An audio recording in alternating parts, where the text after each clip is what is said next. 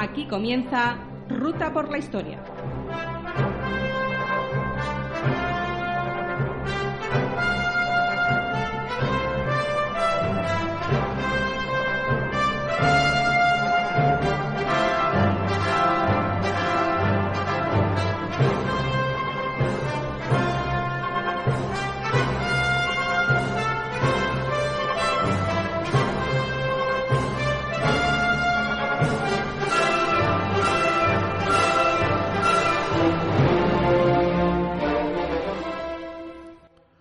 Buenas tardes. Buenas tardes en el momento que estamos grabando. Puede ser buenos días, buenas noches o buenas tardes cuando nos estés escuchando. Bienvenidos a un nuevo programa de Ruta por la Historia. Un programa destinado a la historia, a las curiosidades históricas y sobre todo, y lo principal, la que es un rato divertido, conozcáis datos e historias que no han sido explicadas y que, por lo principal, lo que he dicho, que paséis un rato divertido, un rato, bueno, en compañía, nuestra compañía, y si aprendéis algo que no sabíais, pues mucho mejor. Podéis contactar con nosotros a través de, las redes sociales, buscando en Ruta por la Historia, podéis buscarnos en en iVoox, ahí encontraréis eh, nuestros programas donde nos podéis dejar comentarios eh, sobre lo mucho, lo poco que os ha gustado los programas, qué opináis, qué no opináis, nos podéis hacer peticiones y, y nada. Volvemos eh, con un programa más de esta séptima temporada, de esta ya no tan nueva séptima temporada. Y, y para llevarlo a cabo, tenemos con nosotros a nuestro compañero, nuestro medievalista de cabecera, nuestro compañero Andrés Jiménez. Buenas tardes, Andrés. Hola, buenas tardes y un saludo a, a ti y a todo tu equipo. A todo tu equipo. A ti mismo desear también. que- desear que estéis bien después de, de todo esto que estamos pasando. Estamos eh, todos de momento bien, y te incluyo dentro del equipo porque tú eres parte del equipo. Y bueno, estamos llevando lo mejor que podemos, con confinamientos, con pérdida, vamos a decir, de ciertas libertades, pero hay que entender que es por nuestro bien y que sea algo temporal. Ya sé que por tu zona tampoco lo estés pasando precisamente bien. Es una zona en la que, si no recuerdo mal, por lo que me ha comentado Juan Carlos, eh, estáis confinados por, por localidades. Prácticamente Sí, no podéis salir de eh, una a otra.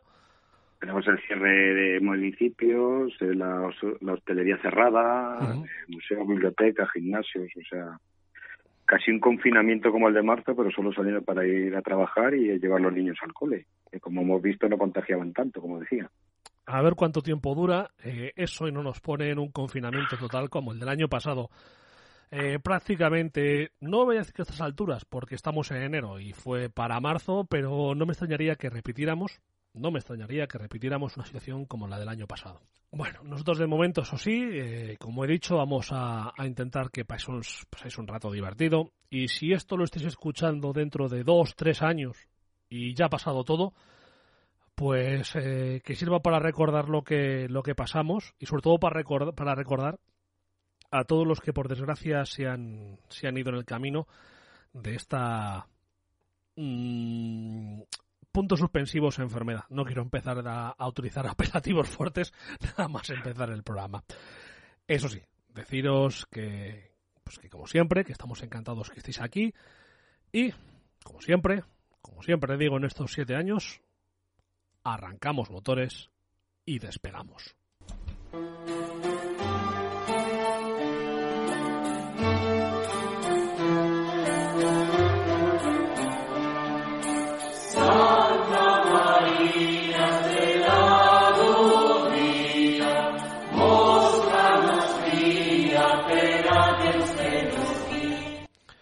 Bien, vamos a hablar de la Edad Media.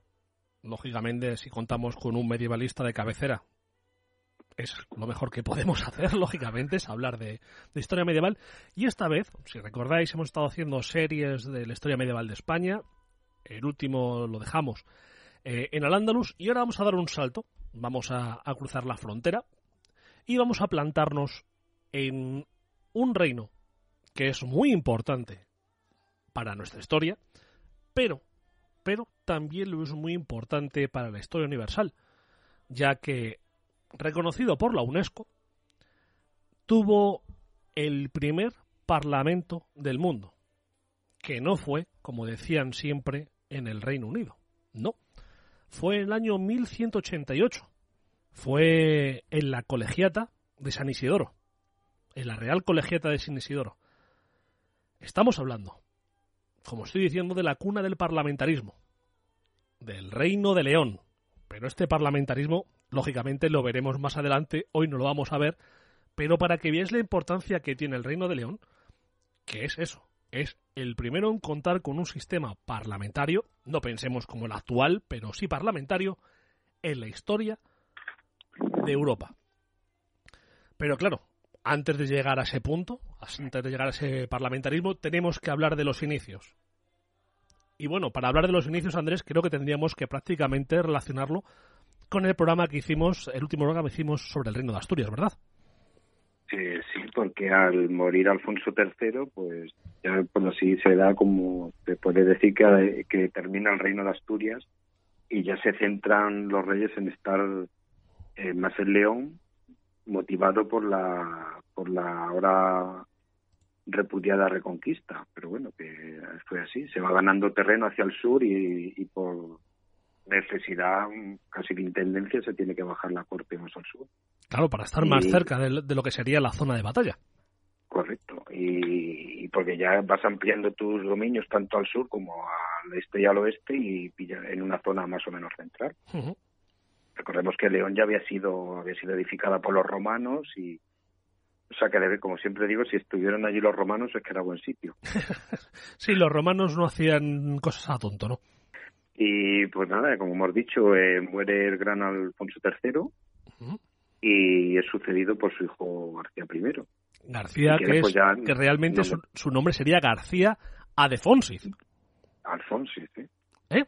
García Alfonsiz, claro. en este caso, seguía siendo eh, todavía nominado Reyes de Asturias hasta que muera este Alfonso III y si quieres vamos allá con García. Vamos allá con García primero. Pues nada, era, ya hemos dicho que era hijo del Magno, era como se, pues ya se apodaba al tercero de los Alfonsos, y de Jimena de Navarra. En el 896 se casa con Muña o Nuña, que era hija pues de, de Muño eh, de Muño Núñez. Vemos que la variedad de nombres pues no era una de las habilidades de las casas reales medievales. Muño Muñoz, eh, Muñoz, perdón, que si no recuerdo mal era el conde de Castilla. Era el conde de Castilla. Y, y no al parecer no tuvieron hijos y ya hablamos en el anterior programa en el último del, segundo del Reino de Asturias, que en 909 eh, se produce una rebelión contra el padre en el que se, en el que tanto y en el que García es acompañado por sus dos hermanos, Ordoño y Fuela. Eh, parece que la madre eh, estaba, Jimena, estaba de parte de, los hijos. Todo esto había sido, todo esto había sido olvidado por el por el suegro de, García y, y ya emplaza ese programa para que lo escuchen, pero en un primer envite la revuelta fracasaría y el primogénito pues acabaría en el castillo de Gauzón, que está en Raíces Nuevas, cerca de Avilés. Y nada, eh, muere Alfonso III y, se produce una sucesión. Es que me vuelvo a repetir que ya lo damos eh, con más profundidad en el anterior programa para no repetirnos tanto. Se produce una, una novedad en la sucesión, que es que eh, reparte el reparte o parte el reino en, en tres partes, porque es un error. En vez de haberlo hecho, que todo fuera a parar a manos del primogénito, y los segundos, que bueno, hubieran recibido partes del reino, pero no siendo reyes, sino alguna parte, o algunos hubiera dedicado, pues seguramente uno a la iglesia y otro tal, en este caso lo que hace es eh, Alfonso III, que quizás ahí sería el, mayor eh, error de su reino, que visto, con el, visto con el tiempo sería su mayor error, que fue dividir el reino entre los tres hijos, porque así lo que hace en el fondo es debilitar. Claro, y Alfonso, recordemos que gobierna 44 años y es uno, por uno de los reyes desconocidos dentro de la historia española, pero es, crucial eh, dentro del medievo. Bueno, pues eh, en este reparto García era nombrado rey de León, que comprendía pues la parte oriental del reino con condados como tan fuertes como el de Castilla y el de Álava.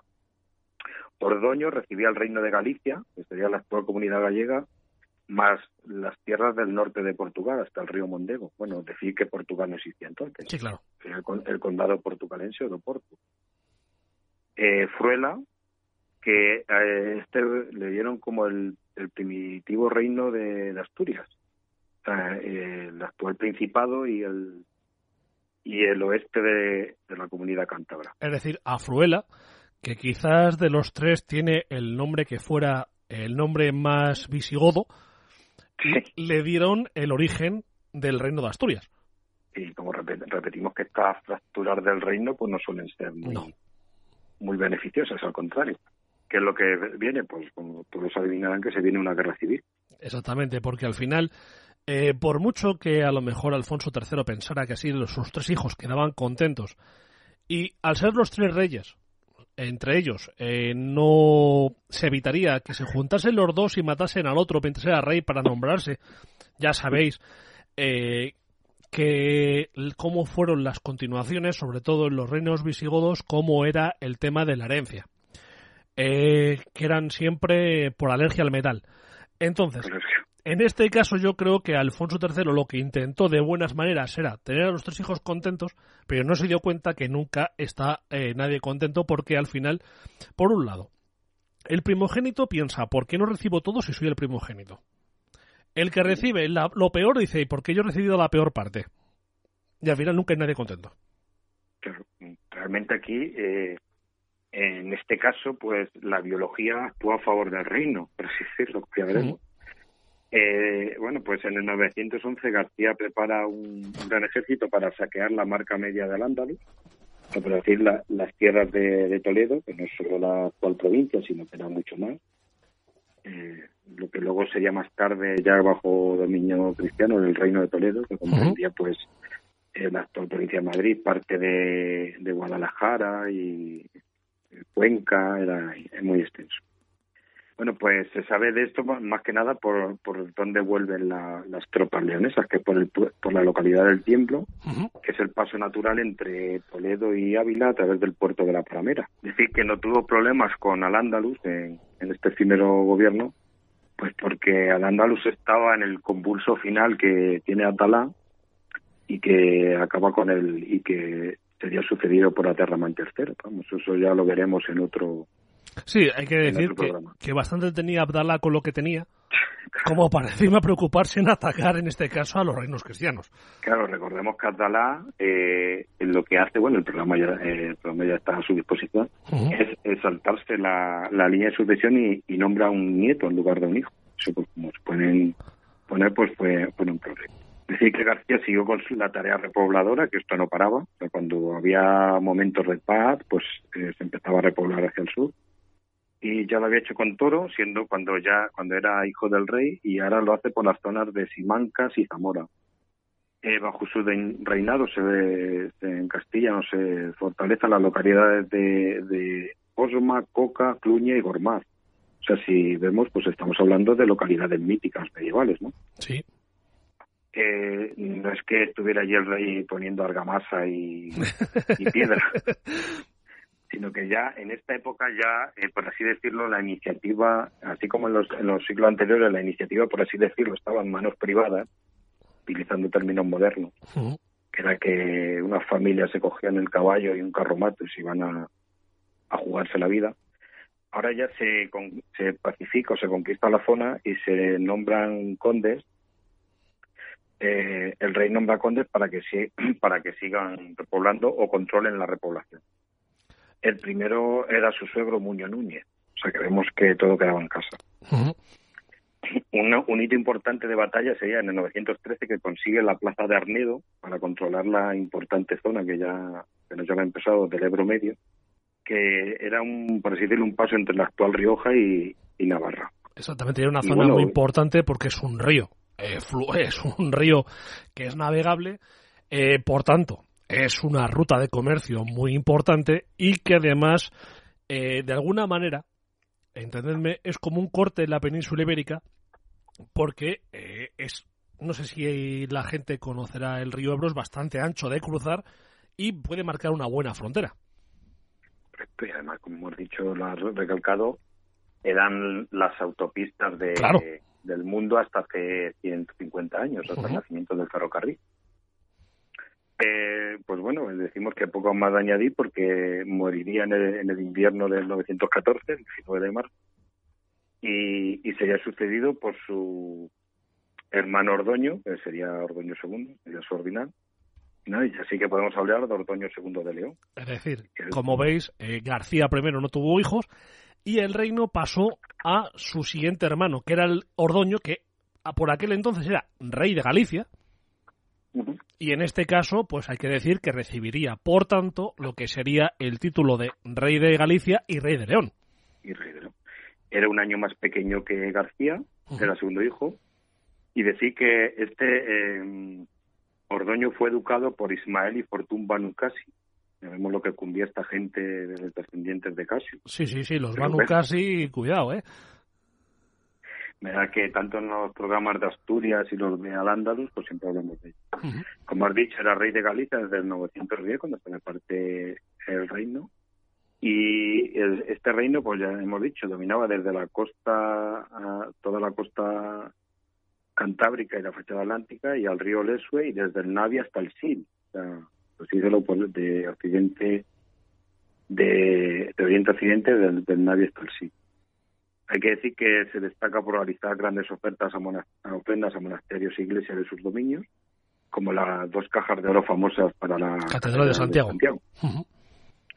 En el 913, siendo todavía rey de Galicia, Astedia toma la ciudad de Évora, está en la marca media, o sea, está más, por así decirlo, está cerca de Lisboa. Sí, está al centro de la actual Portugal, más o menos. Por eso, por eso, o sea que ya no hablamos de cómo se dan de organizadas y de profundas las algaradas que partían desde, desde Galicia hacia el sur. Es decir, que cogieron al gobernador para pedir rescate, mataron a muchos infieles, que suene fuerte, pero era y a muchos muchos otros serían llevados como esclavos para el norte y algunos si quedaban mozárabes pues también eran llevados al norte.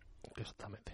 Y, y, nada al morir al morir García pues se persona al león por si acaso no sé que aunque era el segundo en la línea de sucesión por si acaso pasaba algo donde es bien recibido por el alto clero y la nobleza que era algo muy pero que muy importante. Sí, porque así el alto clero, eh, lógicamente te reconocía, era quien en el fondo te iba a ungir como rey, por así decirlo, y la nobleza, si te apoyaba, te evitabas que tener eh, grandes probabilidades de tener un levantamiento nobiliario o incluso que eh, a los pocos días fueran tus últimos días de vida. Claro, si te quieres, si quieres, pues decimos lo que decía, vamos allá con el nombre. Abu Marwan Hayyan ibn Khalaf ibn Hussein ibn Hayyan al-Qurtubi, de esta acabamos hablando árabe. Dijo, dijo del ascenso de, de Ordoño.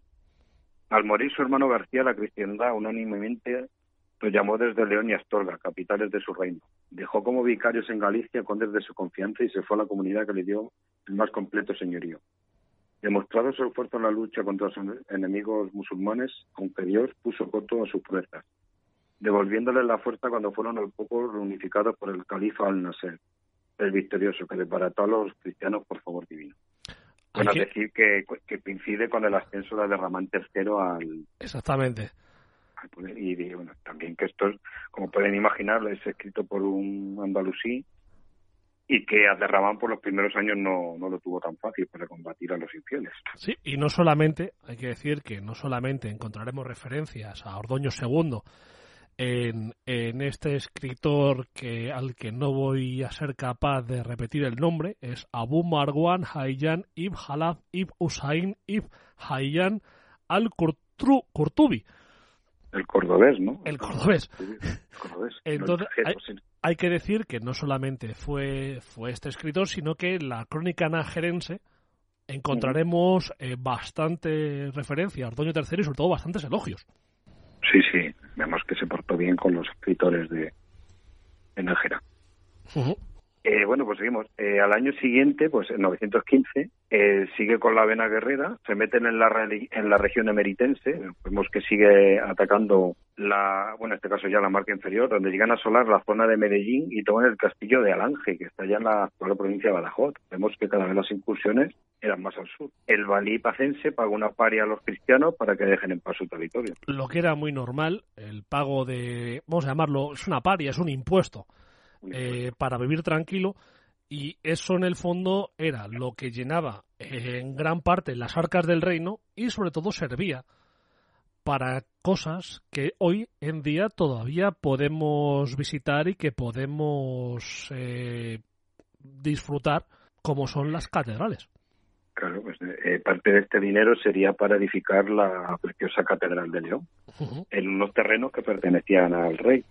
Exactamente. Es decir que, y bueno, y muchas veces se preguntan ¿y por qué si conquistan una, una población o la toman, pues, ¿por qué no se quedan allí? Pues porque era un suicidio, meterte en tanto territorio enemigo y, dejar allí una, una guarnición porque iba a ser asolada en cuanto el, en cuanto los andalusíes reuniesen fuerzas. Claro, hay que decir que no era como tenemos pensado, se puede llegar a pensar de un avance, se levanta una pared, un muro y ya lo tengo sino que se hacía un, avance que podía ser eh, una entrada, por ejemplo, imaginaos, eh, eh, un, imaginaos lo que sería una frontera marcada en un río, ¿vale? Y por una zona del río, tipo punta de lanza, se, se entra y se para en la primera ciudad importante que se encuentra.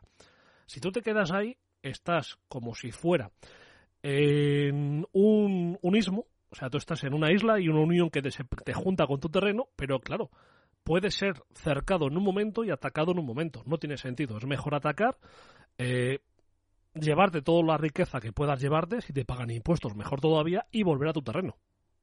Claro, además que si haces una algarada de muchos territorios, de una, expedición perdón, de muchos kilómetros, no vas con máquinas de asedio. Claro. O sea, vas, a un avance rápido.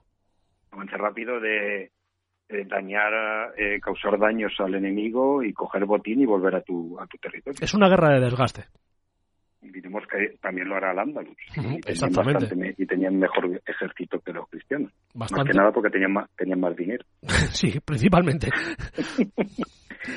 eh, bueno, pues decir que en Córdoba no se estaban tomando muy bien todas estas fechorías, mucho de, una mejor de una manera amistosa y en, en el 917 se arma un gran ejército para, para armar un escamín. La, esta vez el objetivo de del ataque sería eh, entrar por el extremo oriental, por la zona de San Esteban de Cormar, en Soria, o Castromoros.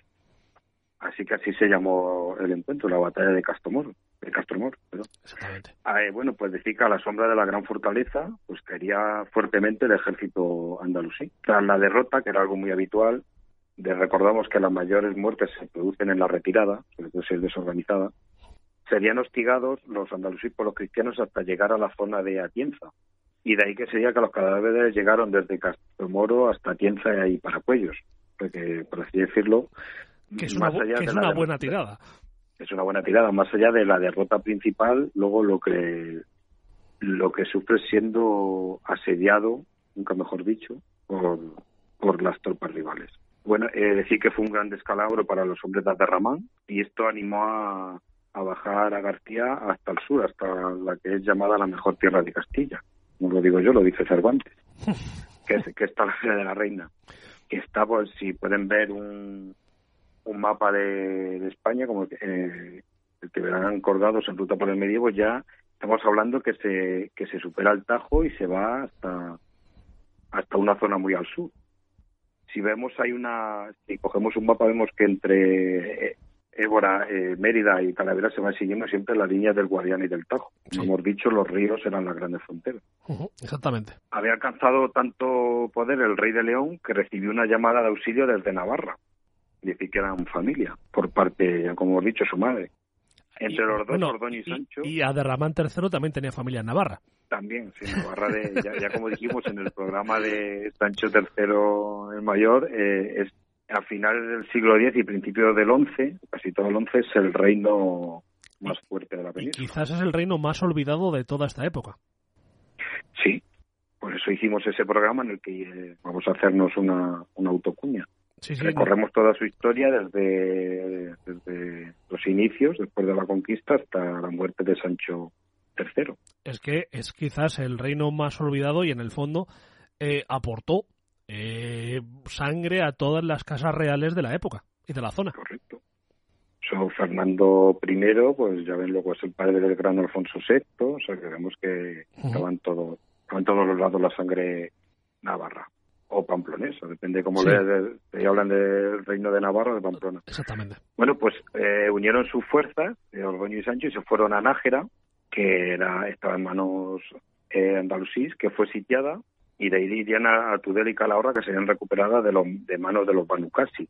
Es decir, que la zona de los Banucasi, pues, sí. había mucho, tampoco era tan grande. Iba, bueno, pero era muy importante. Iba desde Tudela hasta las inmediaciones de Zaragoza. Es una, era una zona muy rica, quizás muy pequeña, pero muy rica.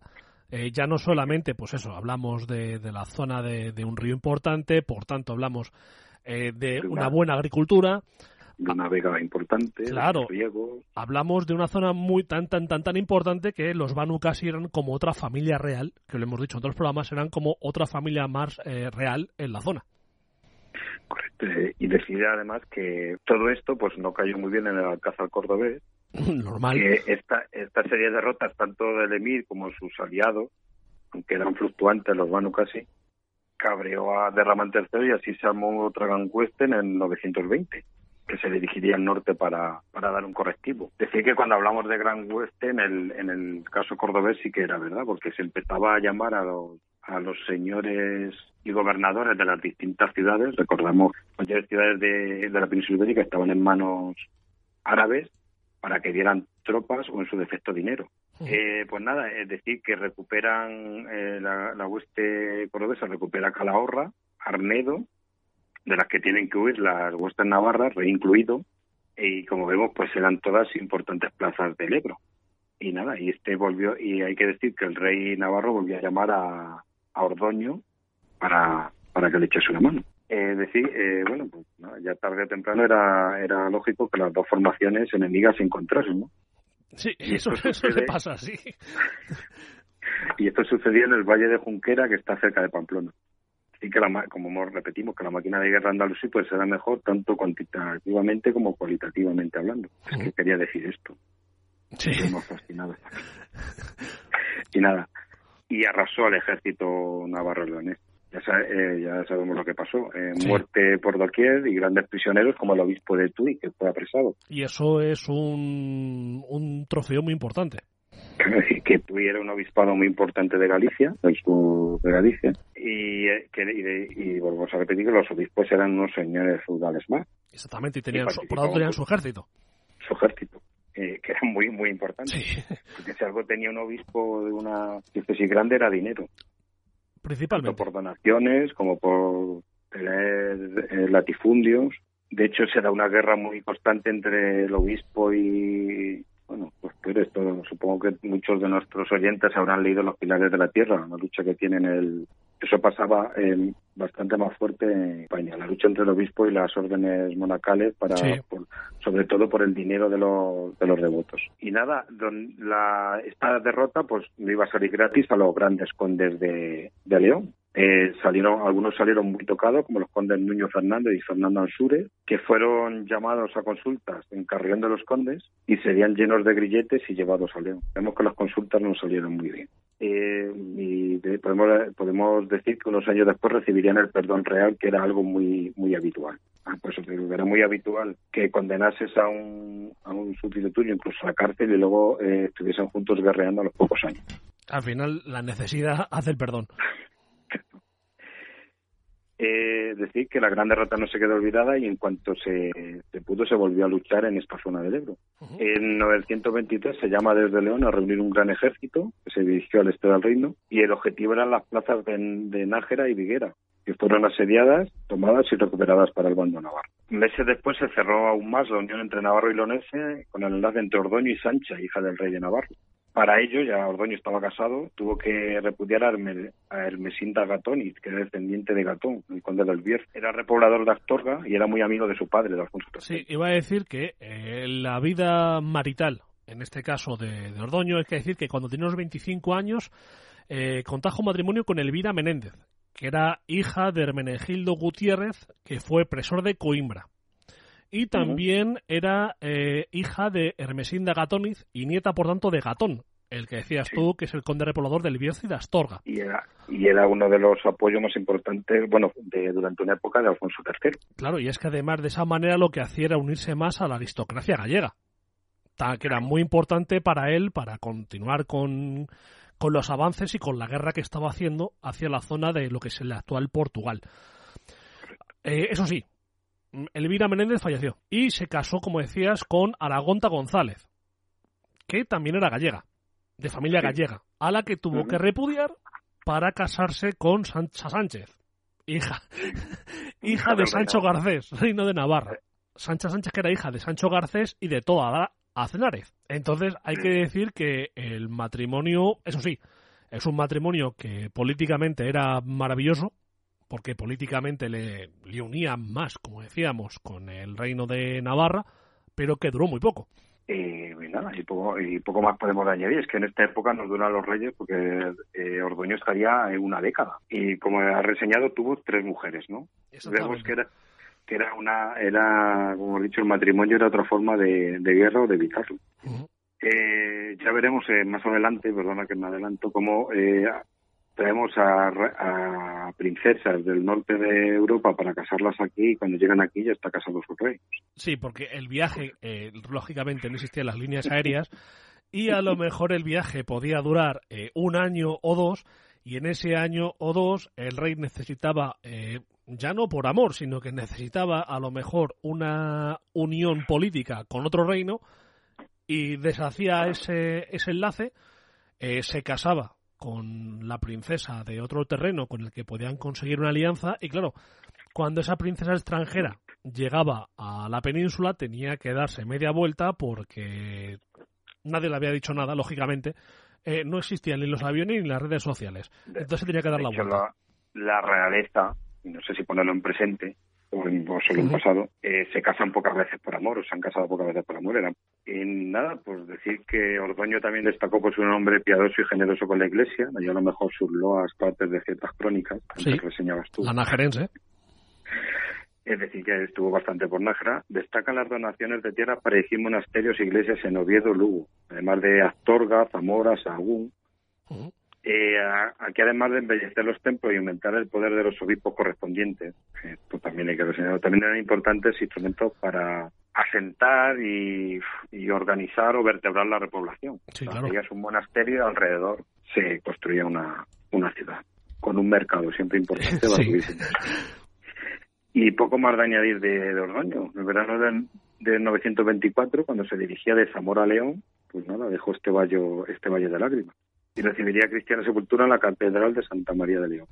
Dejaba cinco hijos, Sancho, Alfonso, Ramiro, García y Jimena, de su primer matrimonio con Elvira Menéndez, como has señalado tú, hija de, del conde de Coimbra, y el sucesor pues sería su hermano Fruela. Por cierto, Elvira, eh, que... No, perdón, eh, ahí ya me he liado.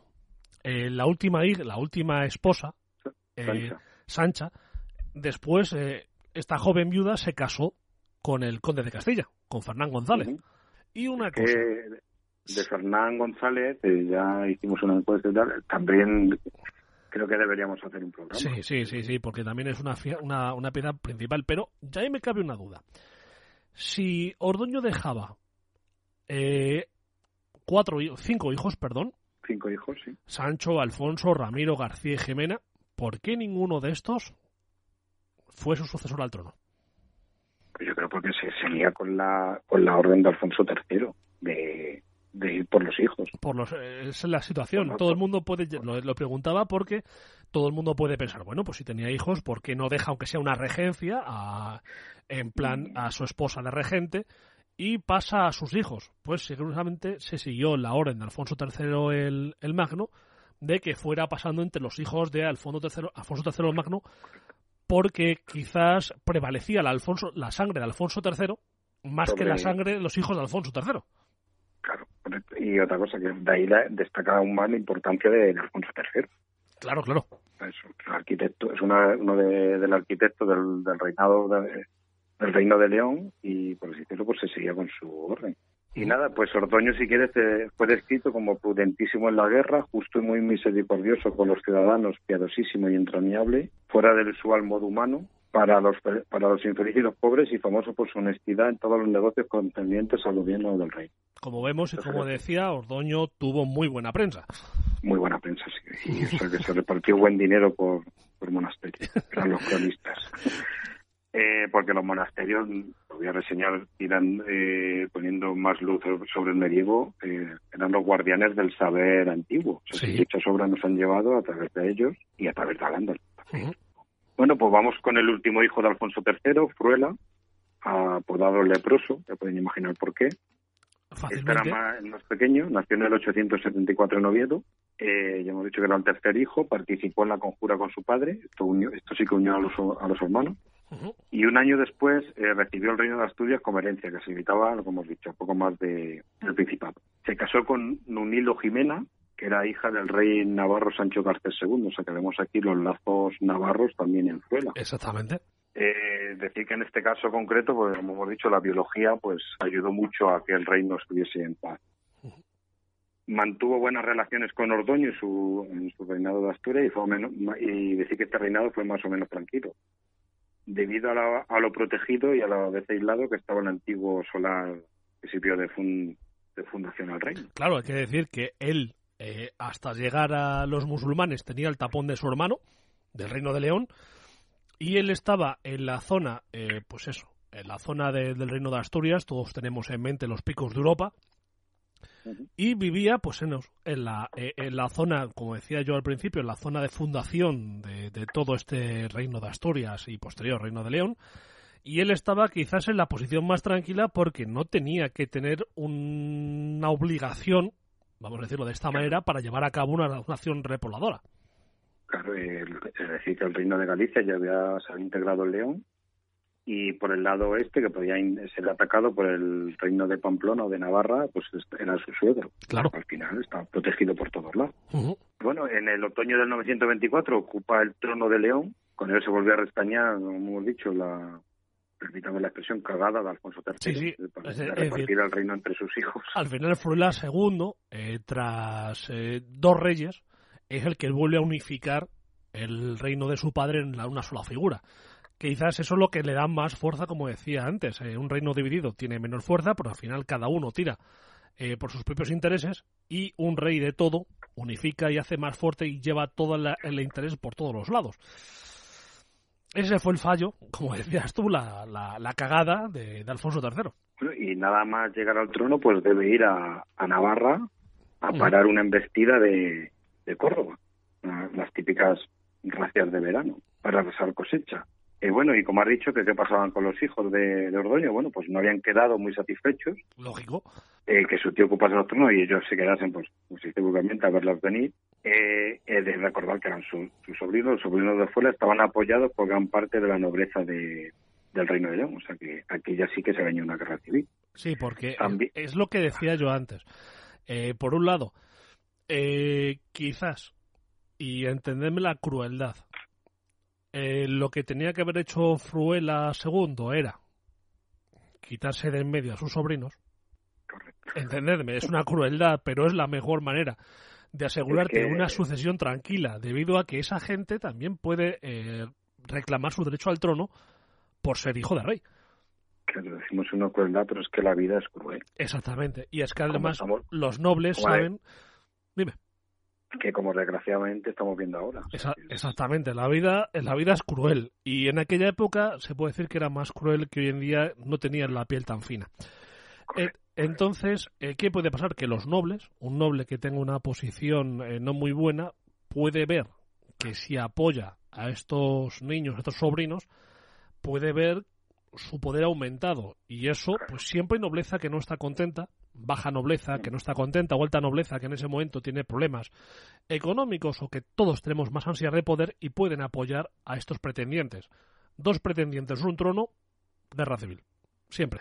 Y, y, decir que todo esto servía para catalizar como un catalizador para la para que para que surgiese el orden feudal van dando, dando eh, en estas guerras vas dando más poder a los nobles y al final pues los nobles no tienen el poder que tú porque normalmente se respetaba al rey normalmente pero muchos hacían de, su caponsay. Claro, pero un conde que a lo mejor tenía, por ejemplo, entendedme, eh, una zona de control eh, de dos pueblos, tres pueblos, al final se encuentra con a lo mejor un tema como una provincia de hoy en día de poder. Correcto. Y además sucede una cosa, que eh, meterte en una guerra civil cuando estás en una guerra con otro, con Al-Ándalus, mmm, suele provocar que Al-Ándalus sea inteligente y aproveche esa guerra civil para atacar. Claro, decir que la guerra con Al-Ándalus era endémica y si tú encima tenías eh, luchas internas, lo que has dicho, pues eh, sobre todo veremos que Abderramán era, yo creo que fue el primer gran, aunque los emiros habían hecho, es el primer que utiliza esto para debilitar a todos los reinos cristianos. Claro. También decir desde la posición de superioridad del, de, que tienes el mejor ejército. Sí, pero hay que decirlo que al revés también se hacía. Eh, los reinos cristianos aprovechaban los momentos que en Al-Ándalus estaban matando entre ellos para atacar es el momento de debilidad tu enemigo, es el mejor momento para atacar, no seamos tontos. Ya, lo veremos, pero cuando llegan los cristianos a proteger a un califa en Córdoba, pues ya vemos que el califato ha caído. Bueno, pues eh, bueno, volvemos a Ordoño que digo, sí. a Frela. Pues Frela debe luchar con el mundo, pero un, un noble de la propia ciudad de León, que esa, como hemos dicho apoyaba a los hijos de Ordoño. Pero es que también el obispo de León, ojo, Estamos hablando del obispo de la capital, que siempre tiene un poder, claro. llamado Fru, Frunimio, también era partidario del bando de Ordonista, los hijos de Ordoño. Y nada, y en medio, en medio de este Guirigay, pues eh, muere muere Ordoño en agosto de 925. Que llamándose el leproso, eh, bueno. Murió de lepra. Y nada, eh, fue enterrado en la Catedral de León y sería sucedido por su hijo Alfonso Ferdinand. Claro, lógicamente fue enterrado al lado de su hermano Ordoño en la zona de los Reyes. Eh, bueno, destacar que la caja de ágatas, eh, una preciosa obra de arte con láminas de oro, que es un relicario que donó a la Catedral de San Salvador de Oviedo, que era de Ofruela y de su, y de su esposa. Y si quieres, damos una breve pincelada de la lepra, que es una enfermedad muy medieval. Sí, claro. Pues eh, nada, también se llama enfermedad de Hansen, es una enfermedad infecciosa, crónica, que es producida por la bacteria Mycobacterium leprae. De ahí, el nombre de lepra que afecta al sistema nervioso, a la piel y sobre todo a la mucosa de las vías respiratorias y, a los ojos. Que es una dolencia muy espectacular por la aparición de las úlceras en la piel. Pues, es muy icónico ver. Que deja la piel sin, sensibilidad y produce debilidad muscular. Y que fue, como hemos dicho, muy sobre todo en la Edad Media, la, tenemos como localizada ahí, aunque ha habido lepra eh, antes y después. Exactamente el contagio, que no es fácil que se dé, se produce de persona en persona por contacto directo con un enfermo a través de la mucosidad o de la saliva. Y lo que más me gusta es el periodo de incubación, que puede ser entre nueve meses y 20 años. Sí, sí, sí, es que es eso. O sea, es que eh, el periodo de incubación de 20 años. O sea, puedes tener contacto con una persona eh, con lepra hoy, vamos a ponernos hoy, 2021, y en el 2041 que te salga. Que ni te acuerdas de esa persona ni te acuerdas de nada eh, claro, lo más afectado era la juventud, entre 20 y 30 años, y también se podía transmitir de las madres a hijos no natos, o sea, durante el embarazo, aunque era muy raro ver a, un niño pequeño con, esta enfermedad. Sí, pero que fue una enfermedad que hizo bastante limpia en la población europea. Sí, eh, pues, hubo una, estoy hablando de memoria, hubo una, plaga de lepra eh, durante Justiniano, ¿no? Y mucho a Constantinopla. Y bueno, si quieres vamos con Alfonso Froilaz. Vamos allá, que por cierto, es eh, hay que destacar que no tiene ordinal. Sabemos que su peso en la historia fue muy poco. Exactamente. Lo único que se sabe de él es que le conocían como el jorobado. Sí, el hombre reunía todo, un padre leproso y el jorobado. Sí. Pues nada, nació en 912, o sea, sucede a su, a su padre con 13 años en el 925 y está seis meses en el trono. Como has dicho, algo muy muy curioso es que no tiene ordinal no es primero, ni segundo, ni nada. Es extraño eso que estamos viendo que, al igual que hay otros reyes que normalmente eh, hemos visto, sobre todo, hemos, estamos hablando antes del programa, en el caso de los ordoños, no tienen sobrenombre. En este caso, Alfonso Froilaz tiene sobrenombre, que es el jorobado, pero no tiene eh, número. Sería oh. Alfonso Froilaz primero. Eh, pues nada, decir que Alfonso Froilaz eh, era primo de, de los hijos de Ordoño que también ambicionaban el trono, como hemos visto antes con la guerra que tenían con, con el padre de, Alfonso. Sí, Freilat es, por así decirlo, hijo de Fruela. Y decir, pero que también es muy contestado desde, desde todos sitios. Desde la, es decir, que desde la alta nobleza gallega, que pondrían las armas y el dinero necesario para quitar al hijo de Fruela del medio. O sea, ya vemos que tienes a la, a la nobleza de León que ya eran enemigos del padre y esto se suma a la, alta nobleza gallega, que era muy levantisca. Sí.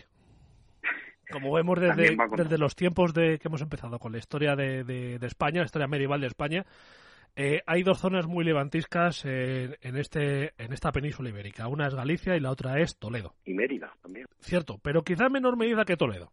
No, no, me, pero Toledo era, eh, ya hemos dicho, el orgullo de haber sido la antigua capital visigótica, pues. Sí, claro. Es decir, que, eh, eh, pues si fuera poco, a este Alfonso Froilá, que debería haber sido Alfonso IV, eh, le cortan el, apoyo desde Pamplona. O sea que ya cuando vieron el, en, Pamplona, cuando vieron ya el, el, el tema fastidiado, pues se pusieron al servicio del hijo de Ordoño II, que también se llamaba Alfonso. Exactamente. Recordar que eran primos y ya hemos, recalcamos que los nombres, la, diversidad de nombres no era algo habitual. Eh, todo estaba en contra de Alfonso Freilat y de sus hermanos, y pues una guerra rápida de invierno fue depuesto y se refugiaría en Asturias, zona donde tendría más apoyos, que como recordamos era donde estuvo su padre reinando luego seguiremos hablando de este hijo de, de Hay que decir que, eso sí, que terminó medio ciego, si no recuerdo mal. Sí, o ciego del todo, en el monasterio de Ruiforco. Luego lo vemos. Vale. con, Alfonso es que ahora se nos van a mezclar mucho, sí, ya lo veremos con nuestro nuestro gran personaje Sancho, nunca mejor dicho. Sí. Vemos cómo se van a mezclar. Bueno, pues Alfonso IV nació en el 898 y llega al trono el 12 de febrero del 926 tras la vida de Froilaz a Asturias. Estaba casado con Oneca Sánchez, hija de Sancho Garcés I de Navarra. Pues aquí podemos encontrar explicación a que se cortase el grifo desde Pamplona a Alfonso Froilaz. eh, decir que las tropas navarras ayudaron mucho a Alfonso IV, que no hemos dicho que sería más tarde conocido como el monje, fue reconocido como rey de León. Y vemos que todo el mundo ya apoyaba, pero había intervenciones incluso ya directamente de tropas eh, recalco que era muy que era muy apoyado en la zona leonesa, no era muy popular en Galicia, claro. He puesto que su hermano Sancho, que era el hijo mayor, pidió ser coronado como rey gallego en Santiago de Compostela. Ya sabemos lo que sucede. Otra guerra civil. Exactamente. El hermano, el hermano Ramiro, su hermano pequeño Ramiro también estaba por aquí. Es decir, los, los hijos de, Ordoño II eh, quizás hubieran querido que eh, al llegar al poder se hubiera repetido lo que hizo su abuelo, Alfonso III, es decir, que se voy a repetir, a repartir, perdón, el reino en tres partes entre nuestros hijos. Claro, pero como Alfonso consigue de su primo Froilá que conseguir todo el reino, pues no le apetecía mucho partirlo. Exactamente. Y nada, pero bueno, hubo una contienda que tuvo un acuerdo final entre los hermanos y volvemos a las mismas.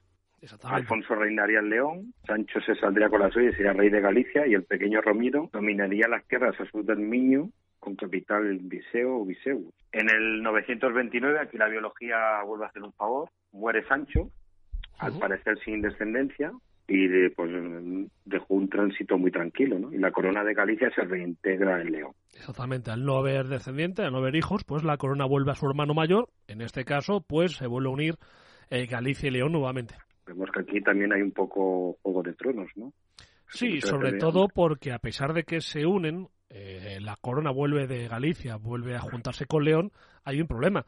Eh, que eso a lo mejor eh, a los nobles tampoco les sienta bien. Y por eso tuvo que trabajarse el apoyo de, la orgullosa y levantisca nobleza gallega. Lógicamente. Y nada, y estamos en el verano de 1929. No, si decía lo de Juego de Tronos porque la serie que fue muy, muy famosa y tal, pues siempre lo hemos dicho la historia en general y la Edad Media en particular es un Juego de Tronos a lo salvaje. Sí, sí, yo siempre he dicho que al que le guste Juego de Tronos, eh, que se coja un buen manual de historia medieval, si puede ser de historia medieval de España, mucho mejor, y verá que quitando el tema del fuego valirio y los dragones y los caminantes blancos, el resto, la realidad supera la afición. Sí, sí, porque aquí no es porque sea, no es porque me gusta a mí tanto, pero es apasionante. O sea, sí, sí, sí, sí, totalmente. estrategia y luego con el componente de Andalusí, que no, no lo tiene ningún otro país europeo, salvo Italia un poquito, en, el sur. Bueno, seguimos que... Eh, bueno, en junio del 931, o sea, dos años después de, que muriese Sancho, una desgracia sacude la vida de Alfonso IV, que muere su mujer Oneca Sánchez, o Íñiga, y este desgraciado hecho sumerge en una profunda pena y desesperación al rey, que para mitigar el sufrimiento, pues busca refugio en Lufugueo y decide coger los hábitos e irse al monasterio de Sagún. Por eso es conocido como el monje. significa coger los hábitos, significaba que la corona iba a manos de su hermano Ramiro. Exactamente. y si quieres leemos como lo decían en la época más o menos. Alfonso, hijo de don Ordoño, recibió el cetro paterno. Manteniéndose este en el reino, vino le deseo de tomar camino de penitencia y empleándose en tales ocupaciones, envió a emisarios por su hermano Ramiro a tierras de Viseo, diciendo como quería renunciar al reino y cederlo a su hermano. Vino Ramiro ciertamente a Zamora con todo el ejército de sus magnates y recibió el reino, adelantándose, por cierto, su hermano a un monasterio en el lugar que se llama de los Señores Santos, sobre la orilla del río Cea. Eh, bueno, pues a los nueve meses, en la primavera de 932, Alfonso se arrepiente de optar por la vida monacal y eh, algunos son nobles, yo creo que le estarían, por así decirlo, entre comillas, comiendo la oreja. Sí. O sea, por así decirlo, los nobles que perdieron favor eh, cuando llegó Ramiro, pues querrían que volviese Alfonso al, al trono. Al trono, exactamente. Entonces, pues decide volver a por la corona. Hay que decir que, si recordé los programas que hicimos de los visigodos, eh, en el momento en el que se le hacía la tonsura, por aquel entonces ya no podía ser rey. Correcto, mejor que cortarte una mano. Sí, puestos a elegir o que te cegaran vivo, sí. decir que los los programas de sobre los visigodos, que fueron tres, que tienen a su disposición, son los que más me he divertido haciendo, porque es, eso sí que es un juego de tronos constante. Sí, sí, total, es un juego de tronos total en el que para ser rey tenías que aprender a dormir con un ojo abierto. y vemos a gente muy mayor que llega al trono creyendo que se muere. Sí, sí, y, aguanta más años que, que la dos. Bueno, pues eh, Alfonso eh, va desde Sagún hasta Simancas, ciudad que logra controlar con la ayuda de dos grandes familias de la Alta Noguera, que son los Banu Gómez y los Ansure, que eran, pues, yo creo que eran las dos más importantes. Y de ahí, pues, entra el León triunfalmente. Su hermano se estaba, estaba, se encontraba echando una mano a la ciudad de Toledo que andaba algo revuelta con el califa. Sabemos que Ramiro baja a Toledo para apoyar a, los levantiscos toledanos contra, contra Derramán III. Exactamente. Eh, hay que hay otra curiosidad. Alfonso IV estaba siendo ayudado por la, la recuperación del trono por sus primos, Alfonso, Ramiro y Ordoño, hijos de Fruela. Eh, bueno, eh, el destino y, no sé, hace extraños compañeros de viaje. Ramiro vuelve de, de Toledo, entra en la ciudad leonesa y detiene a sus hermanos y a sus primos que directamente son mandados cegar y que cumplan condena en el monasterio de Ruiforco de Turio, León. León. Pues digo que llegó medio ciego, o ciego del todo.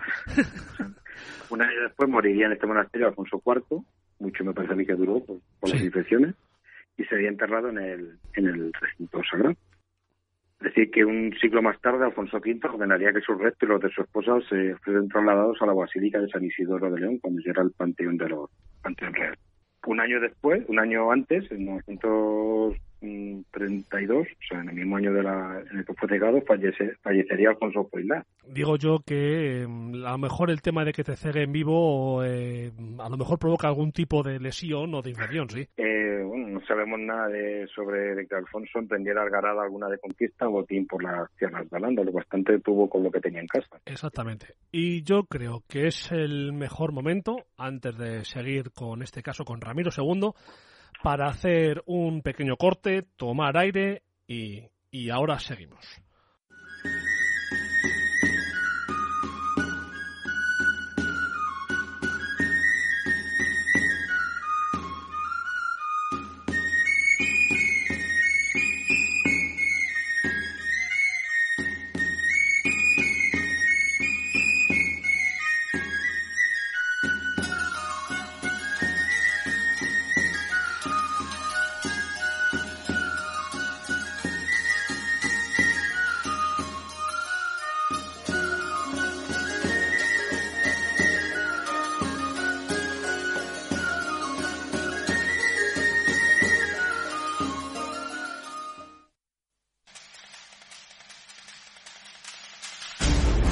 General, todo listo para presentar batalla.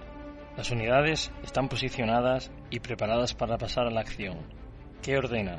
Comandante, hoy está en juego mucho más que la victoria.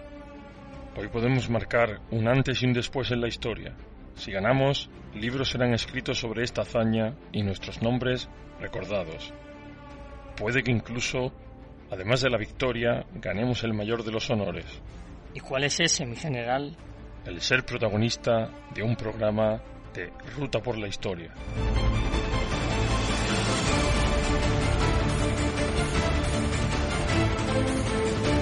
Vive la historia junto a José Luis, Lola, Juan Carlos y Tony. Navega por sus mares llenos de secretos.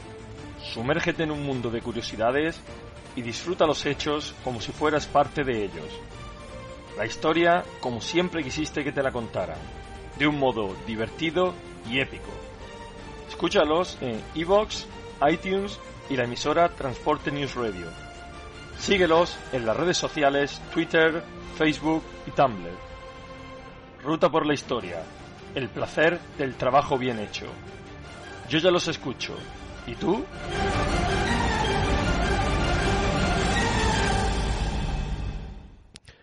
Seguimos en, en, Ruta por la Historia de Transporte News Radio y eh, estábamos a, hablando de, del reino de, de, León y llegábamos en este momento a la subida al poder de Ramiro II, que nació allá por el año 900 y era hijo de Ordoño II. Como vemos ahora, en esta época, el, el joven reino de León, en el tema de la familia real, la corona pasaba en horizontal, en, en vertical, otra vez en horizontal, un poco lioso, sí.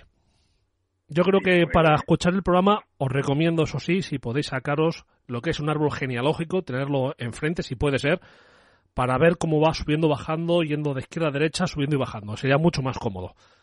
Sí, lo, lo colgaremos en ruta por el medievo para que sirva sí. de ayuda. Pues nada, dicho de Ramiro, nació en el, hemos dicho en el año 900, era hijo de Ordoño II y de Elvira Menéndez, y fue gobernador del territorio eh, al sur del Miño, sí. eh, del condado portucalense, del 926 al 930, uh -huh. y que goció de una cierta independencia. O sea, ya hemos dicho cómo, cómo fue repartido el, el reino. Uh -huh.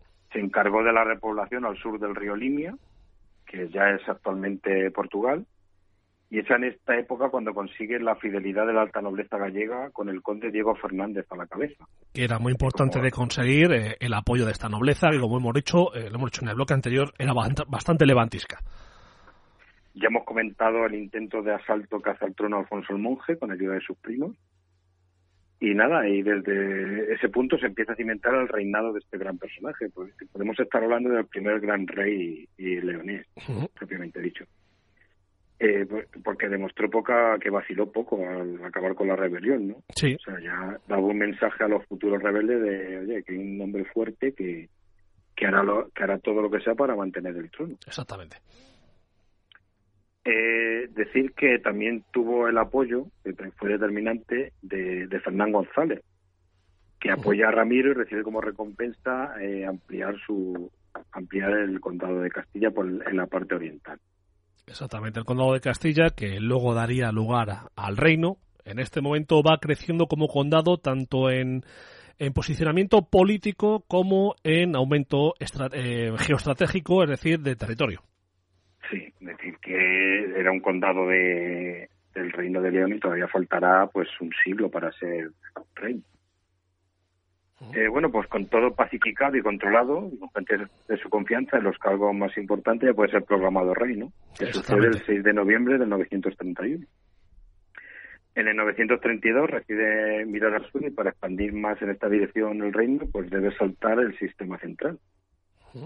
Una vez conseguida esta hazaña, estaría ante ellos la, la ciudad de los reyes, la antigua capital del reino visigodo, que es Toledo. Exactamente que como hemos dicho pues andaba revuelta y, y había pedido ayuda al rey al rey Leones se ponen manos a la obra arman un ejército en Zamora que era pues, la plaza importante más al sur y desde allí parten a superar el macizo montañoso del centro de la península.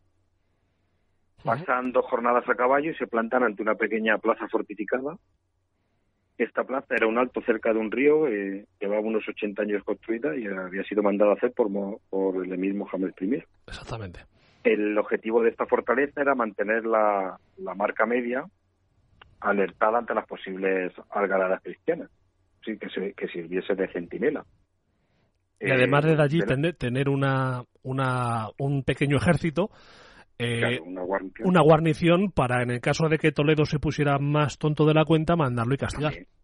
También, también. Digamos que ya hemos visto que se ponían guarniciones para cuidar a Toledo, eh, al sur como la de Calatrava, y tanto de, como lo has dicho, tanto de ser atacado por el reino de Asturias como si se ponían tontos los, los rebeldes toledanos la fortaleza, que dirán, este, hay tanto misterio para una fortaleza, bueno, era la fortaleza de Majerit, que sería la futura ciudad de Madrid. Exactamente. Y como has dicho tú, pues en el, en el 932, al ser tomada, ahora ya es una cabeza de puente para mirar a Pulaitulá, que era el nombre árabe de, Toledo. Eh, cuando llegaron las fuerzas sarracenas, que se encontraban cerca, por lo que destruyeron la, la muralla que hicieron, pues hacer botín y volver para el norte. Recalcamos que era una tontería quedarte allí porque era una muerte segura. Exactamente. Viene por la espada de un enemigo o de hambre. Así fue. Sí, sí, porque eh, aunque haya muchas batallas, ya hemos dicho que batallas campales hay pocas en, esta época. Bueno, un año después tiene que ir a la zona de Soria, donde las tropas de Califa han aparecido por Castromoro. Los, los cristianos y los ismaelitas se encuentran cerca de, de Osma, donde pasa lo siguiente y si quieres dejamos a la, al cronista San Pío que nos Exactamente. Vamos a vamos a, a déjanos, narranos lo que el cronista San Piro habla acerca de, de este encuentro cerca de la ciudad de Osma. El rey puso en movimiento su ejército y salió contra ellos en un lugar llamado Osma. Invocando el nombre del Señor, mandó ordenar su hueste y dispuso que todos los hombres se preparasen para el combate. El Señor le dio la gran victoria, pues matando a buena parte de ellos y haciendo muchos miles de prisioneros. Trajo los consigo y regresó a su ciudad con señalado triunfo. Esta vez el triunfo cayó de, manos cristianas. Miles de prisioneros, bueno, con pinzas, cogemos sí. Ya sabemos, como hemos dicho siempre, que en esta época, si son mil, quitándole un cero no está nada mal. Un año después el califa dio el paso y en la primavera, para responder el golpe, de 934, comandando él personalmente un gran ejército que se, dirige a Castilla. La entrada de los dominios se, hace por Crañón, actualmente en La Rioja, siguiendo un ramal jacobeo. En la hueste sarracena pasa por Cerezo, Alcocedo, Oña y Burgos, eh, dando regalos no precisamente, asolando. cuando decimos asolar es asolar. Asolar totalmente. En la localidad burgalesa nos entretenieron a sellar el castillo, puesto que no, no, no, no era ese el cometido, puesto que habían retrasado la expedición, pero sí arrasaron eh, todo lo que se encontraba cerca de, Burgos, incluso llegaron a, arrasar el monasterio San Pedro de Cardeña, donde se dicen que asesinaron a casi todos los monjes. Exactamente, no tiene mucho sentido para gastar tiempo en asediar el castillo, sino lo que ve haciendo es como si fuera, imaginaos, la, la intención de todo esto es hacer como si fuera una riada, imaginaros una riada en la que vas arrasando, arrasando, arrasando y si te paras no avanzas. Simplemente vas arrasando todo lo que puedas y ya tendré tiempo de volver. Y si a la vuelta quiero asediar el castillo, lo asedio. Pero de momento lo que me interesa es arrasar. Sobre todo quemar campos, claro. coger, coger esclavos y animales. Y, como dijimos antes, eh, recalcamos que era más difícil de recuperarse al reino de León o cualquier reino cristiano que, que al. Exactamente, por cantidad de población, por cantidad de dinero, por todo eso. Bueno, pues las tropas andalusí siguieron el curso del río Aragón hasta llegar a Palenzuela para después dirigirse a Lerma, Pluña y llegar a Soria. Eh, pues nada, en la comitiva dejaba las iglesias como piras, arrasaba las cosechas y, esclavizaba a todo aquel que cayera en sus garras. Lo más normal del mundo porque era un montón de riqueza lo que daba la venta de esclavos. Yo que la importancia del mercado de esclavos en Córdoba. Exactamente, quizás el segundo de Europa. El conde de Castilla se entera de la llegada del enemigo y avisa a su rey que es Ramiro II, para que mandase al fuerte. Fernán era consciente de su inferioridad numérica a campo abierto y de que enfrentarse a, Córdoba en una batalla campal era ir a la muerte. Una locura, una locura total. Claro, pues utiliza la táctica de encastillarse, aguantar en fortalezas, castillos y torres a que pasase la marea. Y una vez en la retaguardia mora, una vez que ya ha pasado el enemigo, hacer salida para hostigarlo. atacarle por la espalda si podía ser. Siempre a la espera de los, de los refuerzos cuando el califa Abderrahman y Muhammad, Abderrahman III y su, y su venada se dirigen a Osma, chocaron con los cristianos. Parece que en la actual comarca de La Espeja se encontraron el comendador de los creyentes y el rey de León. Ramiro II eligió la táctica de refugiarse en Castillo en la zona y salir a infligir las máximas bajas posibles para volver a, su guarida. Abderrahman III vio que sería una guerra de gaste y no un paseo militar y se dio la vuelta. También hay que decir que la llegada del invierno, pues Claro. Si te pillas fuera de tu, de tu territorio, pues es peor. Y sobre todo si tú pasas el invierno eh, en una fortaleza, eh, siempre mejor lo pasas detrás de unos muros que, que en los campos de, de, Castilla, por así decirlo, al raso. Correcto. Eh, decir que era un desenlace muy habitual en las batallas musulmanas, se pertrechaba perdón, un gran ejército, se movían hacia el norte, arrasaban todo y la propaganda pues ya se encargaría de hacerle un gran triunfo. Exactamente. Eh, eh, andamos un par de años y en el 936 el rey Ramiro va en, auxilio, y por qué no decirlo, hosticar un poquito en la zona, del gobernador de la ciudad de Zaragoza. Hemos subido un ruta por el medievo un mapa en el que me gusta cómo le narran a esta zona. Gobernadores andalusí semi-independientes. Sí. Algunas veces sin el semi, o sea. Exactamente. Decir que Zaragoza es la ciudad esencial y la llave del, noreste peninsular. O sea que era una zona, era un, por así decirlo, una fruta muy apetecible para todos. Y además el Ebro pasa por medio. Y bueno, decir que la, eh, las tropas leonesas también estaban llenas de castellanos, pues que formaban parte de, León. El certado gobernador estaba, ya era un tujibí, pero sí, el necesitado gobernador estaba contra su califa, que era el gran Ramán III. Y aquí nos hacemos la pregunta que un musulmán pidiendo ayuda a un cristiano. Pues sí, sí. y al contrario también. Exactamente.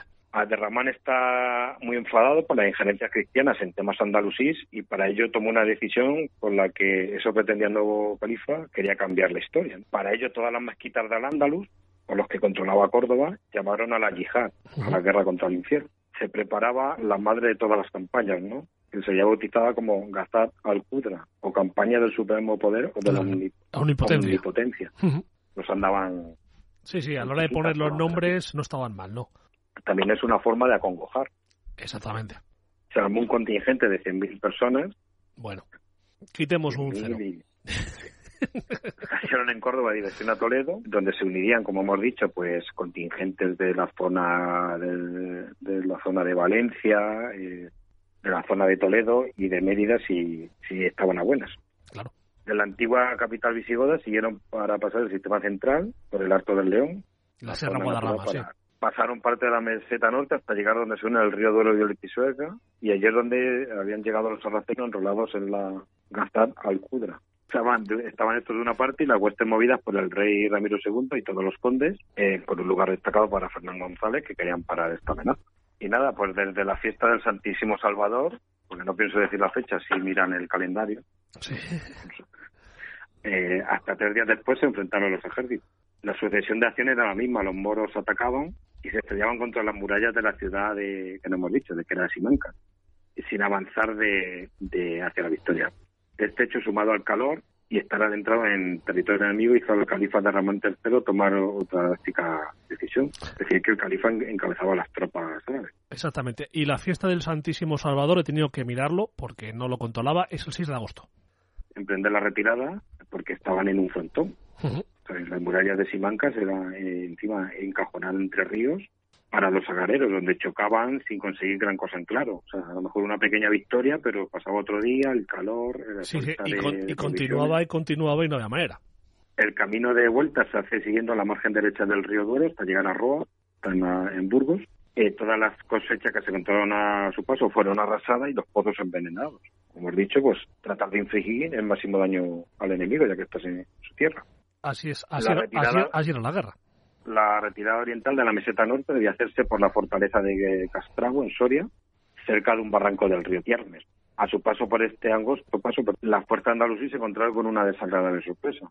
En el día de San Andrés de Cilicia, los cristianos que habían estado siguiendo a la fila árabe desde que salieron por los alrededores de Simancas pues, son atacados sin piedad contra el numeroso ejército invasor, que precisamente aquí llevaría, por así decirlo, la penitencia, ser tan grande por un desfiladero en pasar de uno en uno. Y te convierte en un blanco perfecto. Las fuerzas cordobesas, al verse atacadas desde una posición elevada y por lo más ventajosa, hemos dicho que se produce una ventaja de 2 a 1. Entraron en pánico entre la abultada de la comitiva y los estrechos, pues empezaron los despeñamientos. Esta bandada acabó con muchos musulmanes muertos, mientras eran hostigados con flechas, saetas, lanzas y piedras. Y los que se caían cuesta abajo. La escabechina fue tal que se considera que fue el mayor descalabro en la historia del califato de Córdoba.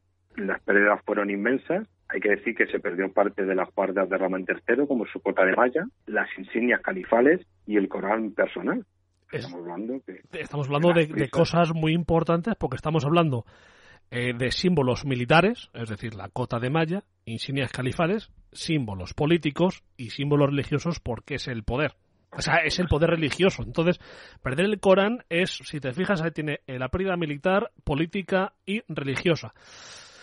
Si fuese verdad o no fuese verdad, mm, o simplemente esto es que es eso, lo que te decía, es poder militar, eh, político y religioso. Mm, no sé si, esto es, realmente forman parte de él o también forma parte de esos eh, tesoros eh, cuasi místicos de esta época.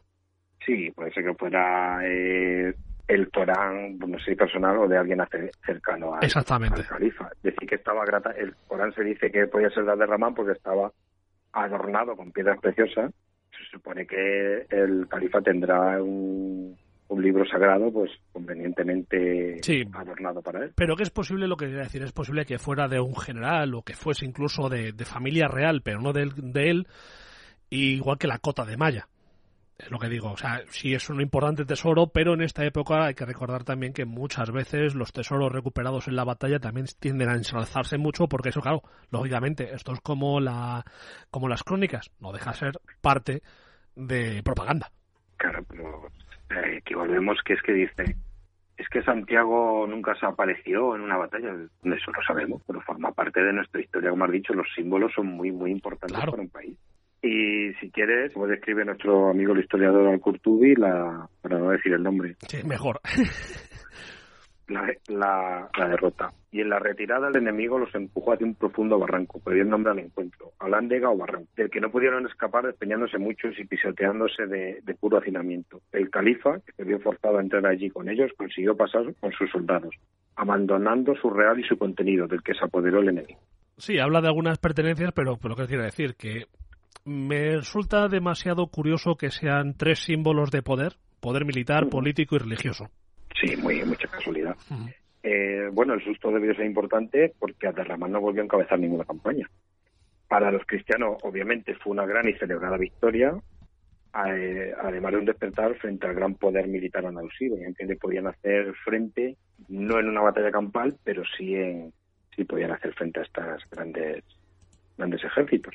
Eh, decimos de la importancia que después de la batalla tantos árabes como cristianos hablarían de signos externos, presagios, buenos o malos, depende del bando. De lo, que iba a pasar.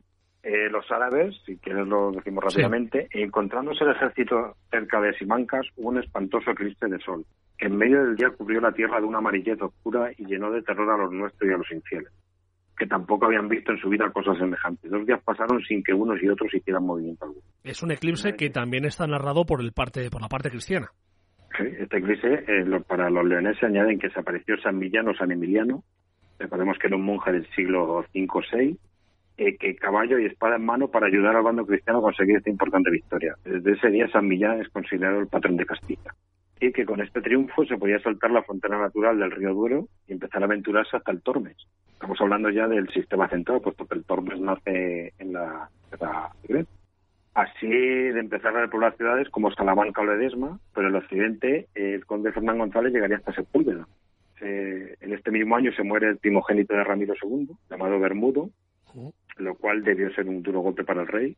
También se produce la enemistad con, Fernán González. Es, un año horribilis para, para Ramiro II. Muere Bermudo, su, su, su hijo primogénito, y se gana la enemistad o estalla la enemistad con el conde Fernán González. Y dirán, bueno, pero si estaba, era, estaba entre su círculo de confianza unos años antes en Simancas. Pues nada, decir que la enemistad llegó a tal, a tal término que el castellano daría con sus huesos en la cárcel y mandaría a poner en el condado de Castilla un hombre de su confianza. La enemistad se dice que viene debido a que parte de la repoblación de las nuevas tierras serían encomendadas a Sur Fernández, conde de Monzón, o a Diego Muñoz, conde de Saldaña, y cosa que no gustó a Fernán González, se metería en las zonas que de estos dos magnates. Exactamente. Fernán González quería ver y aumentar cada vez más su poder y que pusieran a otra gente eh, que él no pudiese controlar o que no fuera él, no le sentó nada bien. Por así, por así decirlo, los pasillos eh, que se repartieron a él le parecía poco y se metían en la de, la de otros condes que eran no sé si tan poderosos como él, pero muy poderosos. Porque los condes de Saldaña han sido, y los condes de Monzón han sido muy poderosos. Exactamente. Sobre todo en la Alta Edad Media. El conflicto duró un invierno, porque en la Pascua del 945 el castellano ya está libre, pura fidelidad al rey, se desprende de algunos bienes y es repuesto en el cargo. Todo colmado por la unión del hijo de Ramiro, Ordoño, con la hija de Fernán, de Fernán, Urraca Fernández. Para firmar la paz hacemos un matrimonio. Un matrimonio, que es la política matrimonial muy normal. Desde el 945 al 950 sufriría León las racias de botín en cada verano de esos años, en una firme decisión de, de Al-Ándalus de no dejar de que se asentaran nuevos colonos, sobre todo en la zona de, del sur de la actual Castilla y León, así como asolar, pues como hemos dicho, otras zonas anteriormente repobladas. Es decir que esto era una, una guerra de, de, desgaste y matabas de, y producías unas hambrunas terribles. Normalmente lo que ibas a hacer era a quemar las cosechas. Y envenenar los pozos. Envenenar los pozos. El último canto de cisne lo realizó este gran rey por las tierras de Talavera en el año 950, en una algarada de botín y rapiña, para devolver los golpes, sí. que serviría como respuesta a lo que estaban sufriendo. Eh, se, se interna muy al sur, volvemos a repetir, aunque seamos pesados, que era muy pronto para conquistar alguna plaza al sur del sistema montañoso. Desde eh, Talavera, el rey decide ir a la ciudad de Oviedo, eh, ojo con el viaje. Sí, porque de Talavera a Oviedo hay una tirada, hoy en día es una tirada en coche, imaginaos a caballo y con todo lo que es una, una hueste. Oviedo era para el rey pues el lugar que le evocaría los mejores momentos de su infancia.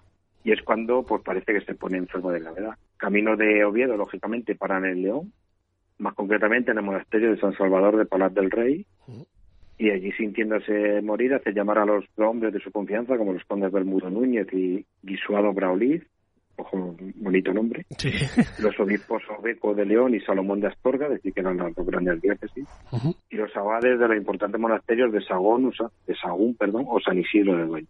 Era el 5 de enero del 951 cuando la iglesia del monasterio de San Salvador de Palat del Rey se quita cualquier distintivo real, pone ceniza en su cabeza y recita Desnudo salí, Señor, del vientre de mi madre, y quiero volver a ti también desnudo.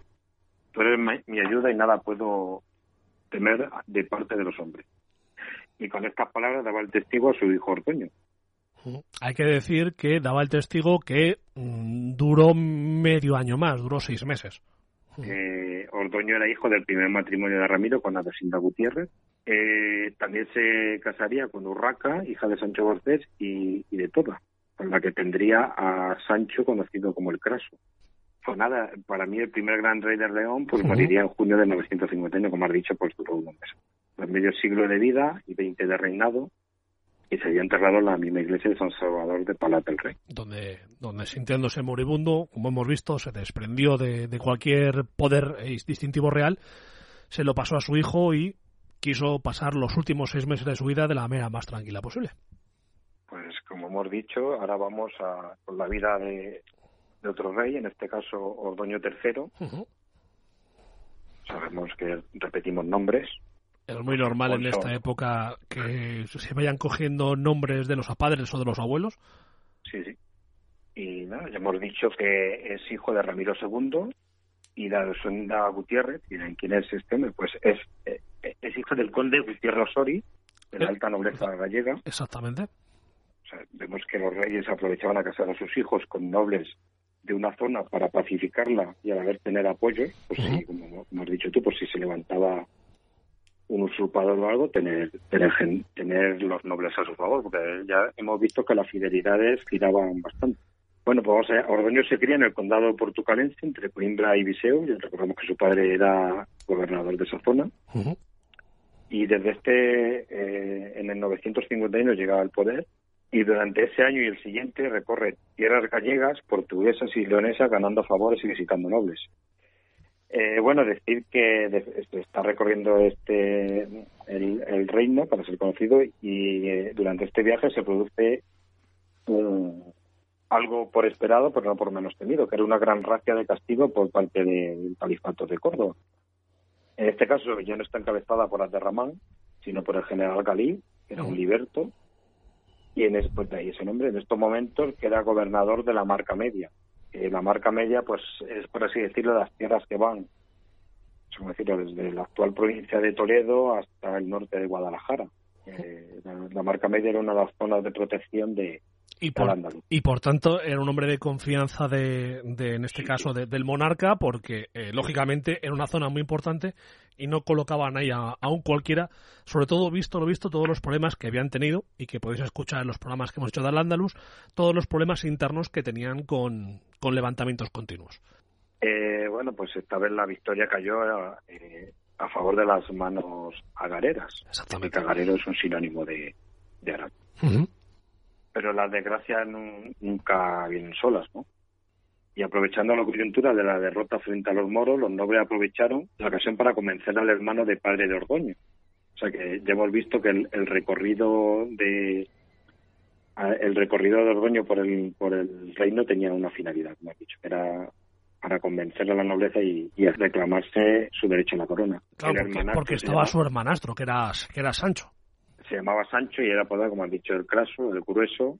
Hay que decir que eh, si esto es por algo, es que se estima, hay estudios médicos que pueden estimar que este Sancho llegó a pesar 240 kilos.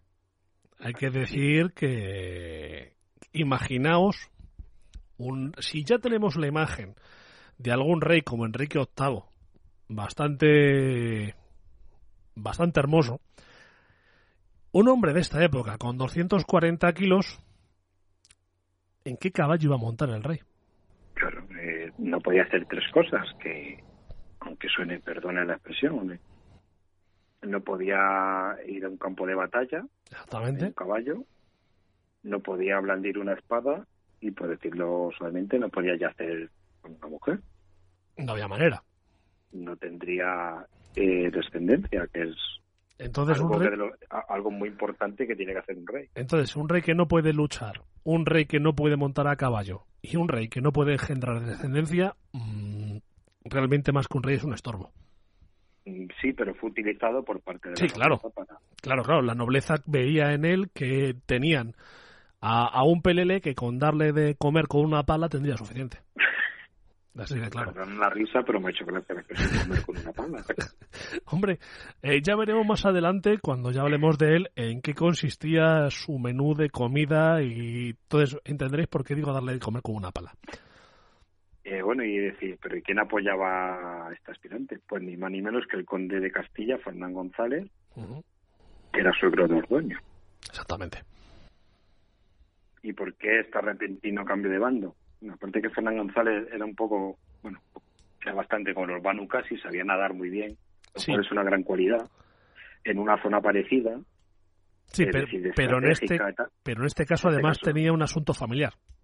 Sí, que quería repudiar Ordoño a Urraca Fernández, a su hijo. Exactamente. Es decir, que el aspirante y sus apoyos nobiliarios se reúnen en Sagún para desde allí desplazarse hasta León y dar el golpe de Estado. El rey es conocedor de esta estrategia y manda a dos condes de su confianza para el golpe. Uno es Bermudo Núñez, conde de Estea, y otro es la familia Ansure, en este caso Fernando, conde de Monzón. Exactamente. Se encuentran con las fuerzas rivales cerca del río Cea y consiguen derrotarlas, por lo que de momento la corona se queda tranquila. De momento. De momento. Decir que también aparece una revuelta en Galicia, donde una parte de la levantisca nobleza local, encabezada por Jimeno Díaz, se, se levantará más contra el rey. No, no le dejaban un momento tranquilo a Ordoño III. bueno, pues para allá manda su lugarteniente, Fernando Ansúe, que derrota a Jimeno en la primavera del 955. Los bienes y el poder de este rey rebelde fueron a parar a manos de San Rosendo, el obispo de Mondoñedo y abad del monasterio de Celanova. Que es lo que decíamos antes, como veréis, eh, la iglesia, aparte del poder espiritual, también era un poder terrenal manejaba ejércitos y también eran, eran alta nobleza. Por tanto, tenían intereses políticos y también jugaban a, al terrenal juego del poder. Y nada, de esta salió Fernando Ansúrez nombrado duque, duque. Exactamente. con más prerrogativas, más terrenos y todo lo que llevaba. Bueno, y aumentó pues su poder e influencia con la casa pacificada y para contentar a los nobles nuevos y antiguos, ¿qué mejor que hacer? Pues expulsar toda esa fuerza hacia el exterior. Se prepara una expedición para llegar a la marca inferior, Andalucía, y esta vez el objetivo es Lisboa. Se consigue un gran botín, muchos prisioneros, la zona del Iguapera, y por la que pedir rescate o directamente mandarlos a la esclavitud. O sea, dinero o dinero. Los cristianos podían eh, esclavizar, no. Se podían vender los prisioneros a un a un a un, a un magnate de la esclavitud, a un negrero. Sí, sí, sí. Vender los prisioneros. Un esclavista. Esclavista, perdón, que no sé la palabra. En este momento, pues eh, aparece por la ciudad del cielo, que es Medina Celi, de una hueste mora con la intención de arrasar la zona oriental del León. Eh, Fernán González, que ahora son amigos, y Dosilio Ordoño, las tropas leonesas y castellanas logran derrotar a los árabes con Esteban de Gormaz dirán que, rápido resumen los enfrentamientos, pero es que si no nos tiraríamos 12 horas de programa. Sí, no, no, si tenemos que ponernos a narrar los enfrentamientos, las batallas y tal, eh, de verdad que sería imposible, sería imposible, no avanzaríamos. Como resumen, pues sería una fortaleza asediada por unos o por otro. Poco tiempo después se firmará una paz entre León y Córdoba, eh, porque los dos querían dedicarse a sus patios, a sus patios interiores antes de atacar los exteriores. Y hemos dicho la peculiaridad de que el califa nunca pedía la paz. No, se la, se, la ofrecían los demás aunque él la quisiera. Mandaban un, decimos el protocolo, iba un emisario eh, andalusí decía, si pedís la paz al califa, el califa estaría dentro de su magnanimidad dispuesto a conceder. Y pues figuraban las crónicas como que los, los infieles habían venido a Córdoba a pedirle la paz al, al señor. Bueno, decir que bueno, estos tratados eran muchas veces con la intención de parar, tomar oxígeno y rearmarse. O sea, eh, se volvía rápidamente a, la, sí, eh, las andadas. Eh, era para, para eso, para hacer dinero, tranquilizarse, poder, poder organizar una, una hueste y a la primavera siguiente, si podía ser, o a las dos, lanzarse otra vez al ataque y romper ese acuerdo de paz, que era muy normal por ambas partes. Así que aquí tardaron año y medio solo en romperlo. o sea, sí, claro. Es un verano donde se dedicaron a y en el 956, en la primavera, se había convocado a los fieles leoneses en Zamora, que era, pues, decirlo, donde partían para una racia por tierras moras. Exactamente. En estos preparativos se siente mal el, nomar, el monarca, la salud no mejora y Ordoño pues morirá en octubre del 956 con tan solo 30 años. Sí, la verdad es que... Dejaba un niño, eh, Bermudo Ordóñez, de corta edad, y sus restos eh, descansarían en, en la iglesia de San Salvador de Palas del Rey junto a los de su padre. Claro, pero ahora la corona, ¿a dónde iba a parar? A, Sancho I. A Sancho I le iba a parar la corona, que supongo que hicieron una corona especial. Vemos otra vez la corona va en horizontal y no en... Es lo que decía antes. Estaría bien si tú cuando puedas, eh, si en Ruta por el Medievo en Twitter eh, cuelgas si puede ser un árbol genealógico para que se vea cómo va pasando en horizontal y en vertical. Eh, decir que era también hijo de Ramiro II y de Urraca Sánchez, pero pues si era Sánchez era hijo de era Navarra.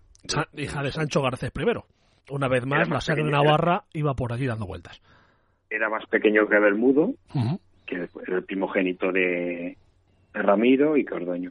En 944, con 11 años de edad, su padre le encomienda al gobierno del condado de Castilla, estaría tutelado por algún noble de confianza de su padre, por así decirlo, para exponer al, en este caso al infante, como, ya tenía poder. Ya hemos hablado de su rebelión contra Ardoño y después ayudado por Fernán González, al que había sustituido cuando era un niño en el gobierno de Castilla. Sabemos, que todo está muy enmarañado y de cómo fue derrotado. Ya en el 956 es coronado en Santiago de Compostela, ya que sus grandes apoyos son por los nobles gallegos y los castellanos. Parece que los, leoneses hacían buenas migas con Sancho. Y ya sabemos lo que eso significa. Y a todo esto, pues el, el martillo pilón de que son este visto desde esta perspectiva Córdoba, pues sigue a lo suyo. Sale un ejército comandado otra vez por Galí, que asola la frontera leonesa. Se habla de que León incumplió el, el, el, tratado de paz, de que debía destruir una varias fortalezas en la frontera de entre los dos territorios y no lo hizo. Una segunda embestida en el mismo año volvió a asolar el reino y de rebote Navarra. Y bueno, aquí eh, vamos a recordar el apelativo de Sancho, una vez más, el craso, ya que su exagerado peso le impedía ser un buen guerrero. Hombre. Y en esta época de la historia, pues esa cualidad era imprescindible para Es que si quieres ahora, o luego más tarde, si quieres, hacemos un pequeño repaso por... Mm, vale, si quieres lo hacemos ahora o es que luego decimos, eh, adelantamos, hacemos un spoiler, como decir los que sabéis inglés, de que Sancho vuelve. No, bueno, yo hay que decir, a ver, no es la primera vez que, este tipo de cosas pasan. Yo vuelvo a dar un salto en el tiempo. Eh, vamos a ver, Juan Federico I de Sajonia, tras ser derrotado en Mühlberg por Carlos V, intentó huir al galope en su caballo. Y digo intentó, porque el caballo, eh, digamos que no aguantó eh, más de unos metros del peso que llevaba encima. Entonces, eso no sé ahora mismo el peso que tenía este hombre, pero si estamos hablando de que Sancho I se calcula que pesaba 240 kilazos, pues hombre. es que no es ya que un caballo sobre su peso, es que no es capaz de subir al caballo. Exactamente, no puede subir al caballo aunque le ponga una escalera porque luego no puede mover la pierna. Eh, no puede, porque por el propio cansancio físico no puede blandir una espada. Y si no puede yacer con una mujer, bueno, no puede engendrar eh, un hijo, tiene todos los puntos para que le hagan un apárate que me pongo yo. Si quieres lo dejamos para luego. Sí, me casi mejor. Haciendo un misterio. Bueno, pues hay que decir que se hizo un bermudo el diácono y la nobleza quitó a Sancho. Es un bermudo el diácono es aconsejar amablemente que deje la corona en manos de alguien más capaz. Es decir, os recomendamos una vez más que escuchéis los programas que hicimos de los, del Reino Visigodo y ahí encontraréis por qué Bermudo el diácono fue invitado a, o te quitas o te quito. Bueno, pues la nobleza quitó a Sancho y puso a un primo suyo, Ordoño Alfonso, que era hijo de Alfonso IV, llamado el, monje, que sería coronado, como eso sí, como Ordoño IV en, el en marzo de 950, apoyado por la nobleza gallega. Exactamente. la nobleza gallega es la mejor, siempre es un win and win. Sí. Sancho se niega a salir de la capital. Vemos que el, lo hizo a su pesar, lo de dejar la corona. Pero llega Fernán González, entre otros, para asediar León y expulsar a los ocupantes del trono. Vemos que Fernán está en todos sitios. Esto sucederá tras más de dos meses de asedio a la capital. Sancho busca refugio en, Navarra. Fernán González, que había apoyado en 954 a Sancho para conseguir el trono, ahora lo obliga a irse. Hombre, Sancho también hay que decir una cosa, que se fue a Navarra, un sitio en el que, por cierto, también se, se come muy bien. Y lo más importante, que estaba su abuela. Sí, sí, pero aparte de que estaba su abuela, y todos recordamos, y esto es en tono de humor, cómo son las abuelas que siempre nos dicen que hemos comido poco, eh, si encima te vas a tierras navarras donde se come bastante bien, eh, creo que esto no ayudaba al problema, porque ya era un problema eh, lo de Sancho I.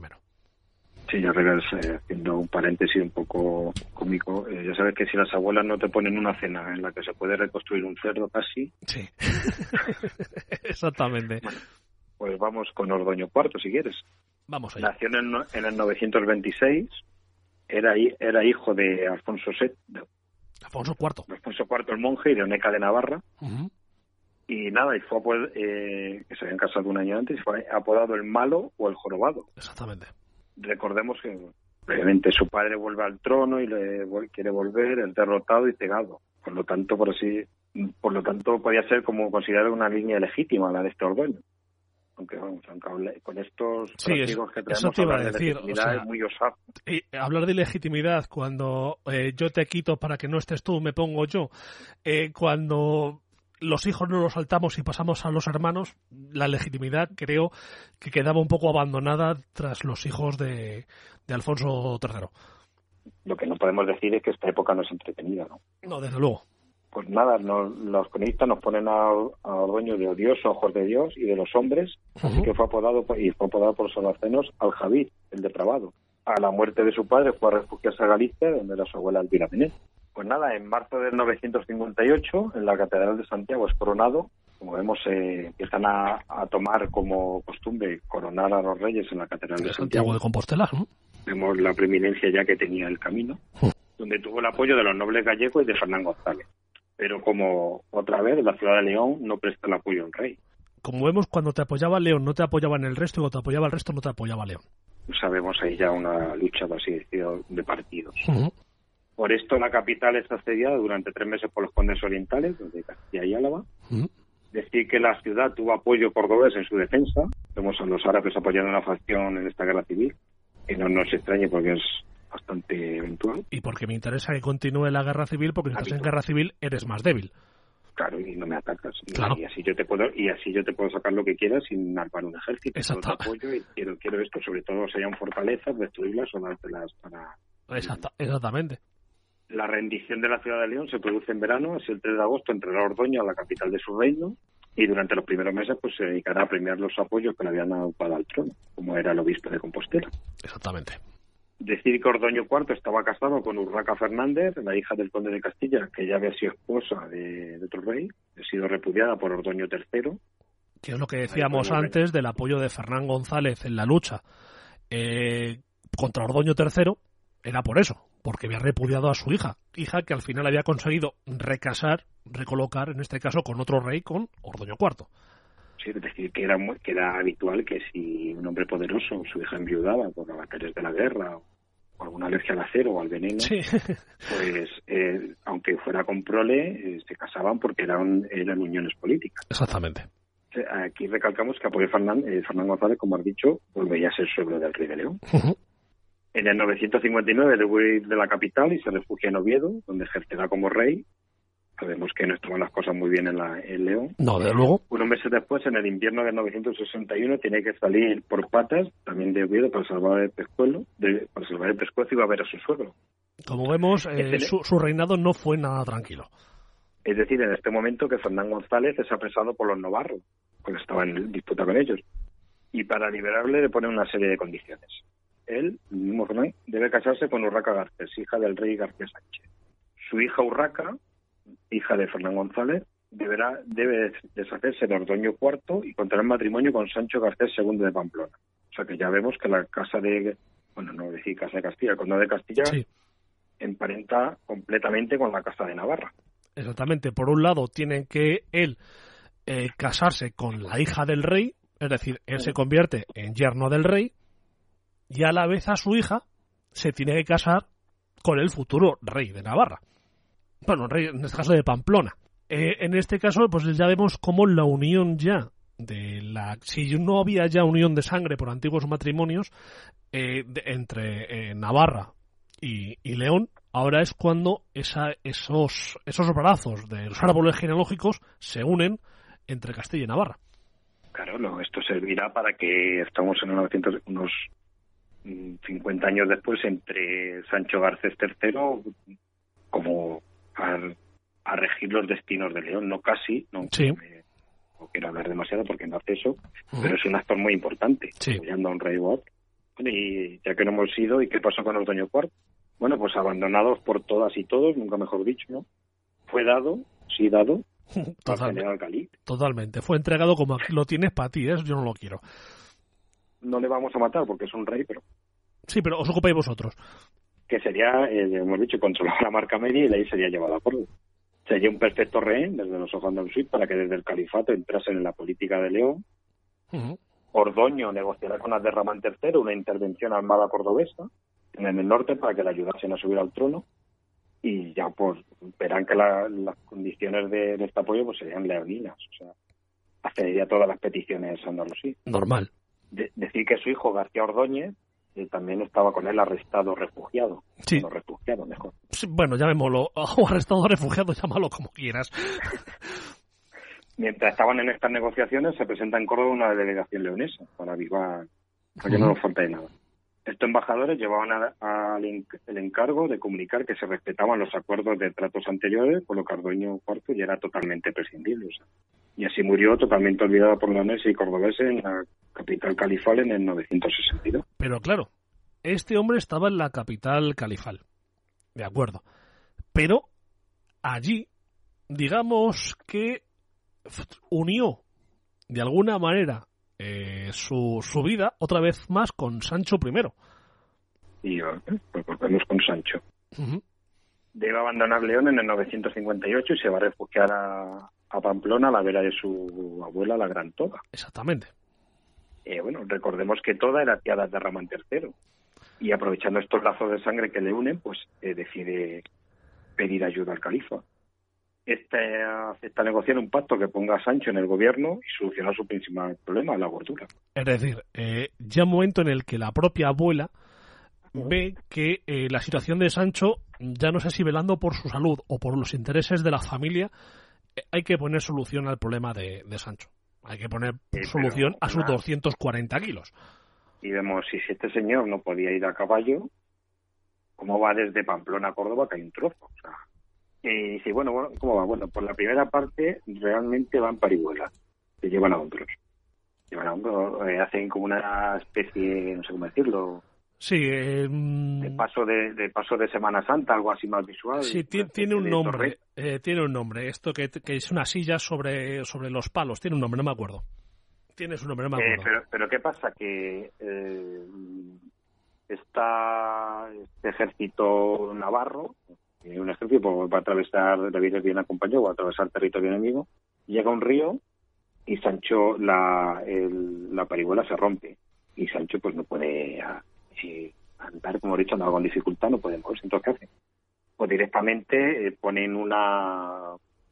utilizan a unas mulas para que tiren del rey eh, que va sobre, sobre una estela. O sea, por así decirlo, la imagen que tenemos de, de, guerra que va el rey, que van los heridos tirados en un carrito por dos por caballos o por mulas, pero más cómodo porque se está hablando de un futuro rey.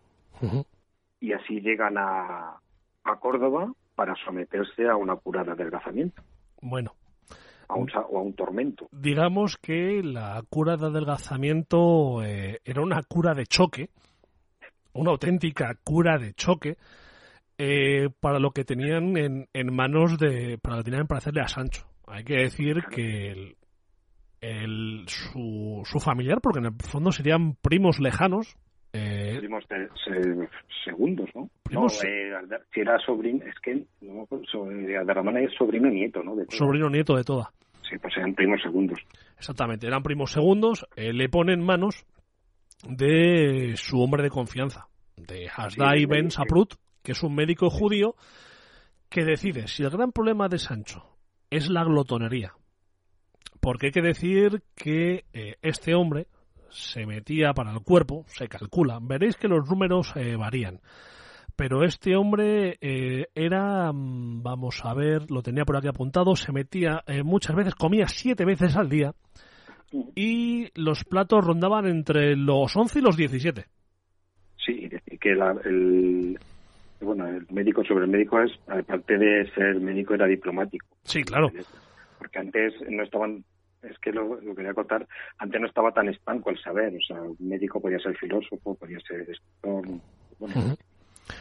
Eh, bueno, lo que has dicho eran eh, entre 11 y 17 platos, la mayoría era carne de, caza, sí. que la gota sea la enfermedad de los reyes, y dulces con alto poder calórico, con, miel. Sí, a fin de cuentas era como si fuera al final meterse pan frito con miel y manteca. Entonces, eh, si el problema de este hombre era que no paraba de comer, Asdai Ben Saprut dijo, pues cortamos por lo sano. Decir que para esta dieta de adelgazamiento no tenía mucho tiempo, porque... No, no, además es que corría a prisa, corría a prisa a recuperar el trono por lo que hablamos siempre. El, el, poder no admite vacío y había que ocuparlo de alguna manera, y además sabían cómo estaban en, en la zona leonesa. Entonces, ¿qué hizo el médico judío? Cortar por lo sano. Le cosió la boca y le dijo, le dejó solamente una pequeña apertura para poder beber agua con una pajita, agua o caldos de verduras eh, sí, se alimentaba pues de infusiones, que muchas eran depurativas, depurativas para que tuviese fuertes diarreas. Exactamente. Y diuréticas para que pulsara líquidos. Y, qué podía ser? Pues eh, agua con sal, caldos de verduras, hierbas como, como otras hierbas como menta o melisa, o sea, el objetivo era que pudiese, que perdiese líquidos, pero que no se muriese tampoco. lógicamente, si, le, si le cosen la boca para que no come y no come, al final se muere. Tampoco interesa eso. Entonces era, sobre todo, purgantes para que soltase lo más rápido posible, mm, beber líquidos y, claro, no solamente eso. Hay que entender una cosa. Hay que entender que solamente disponían, creo que eran de 40 días para, para perder este, este peso. Y ya eh, tenían que hacer una cosa, tenían que demostrar que ese hombre también podía luchar. Imaginaos lo que había sido ese cuerpo, con ese peso, eh, no, no había andado nunca prácticamente. Claro, es decir, que aparte de el, agua con sal es el suero.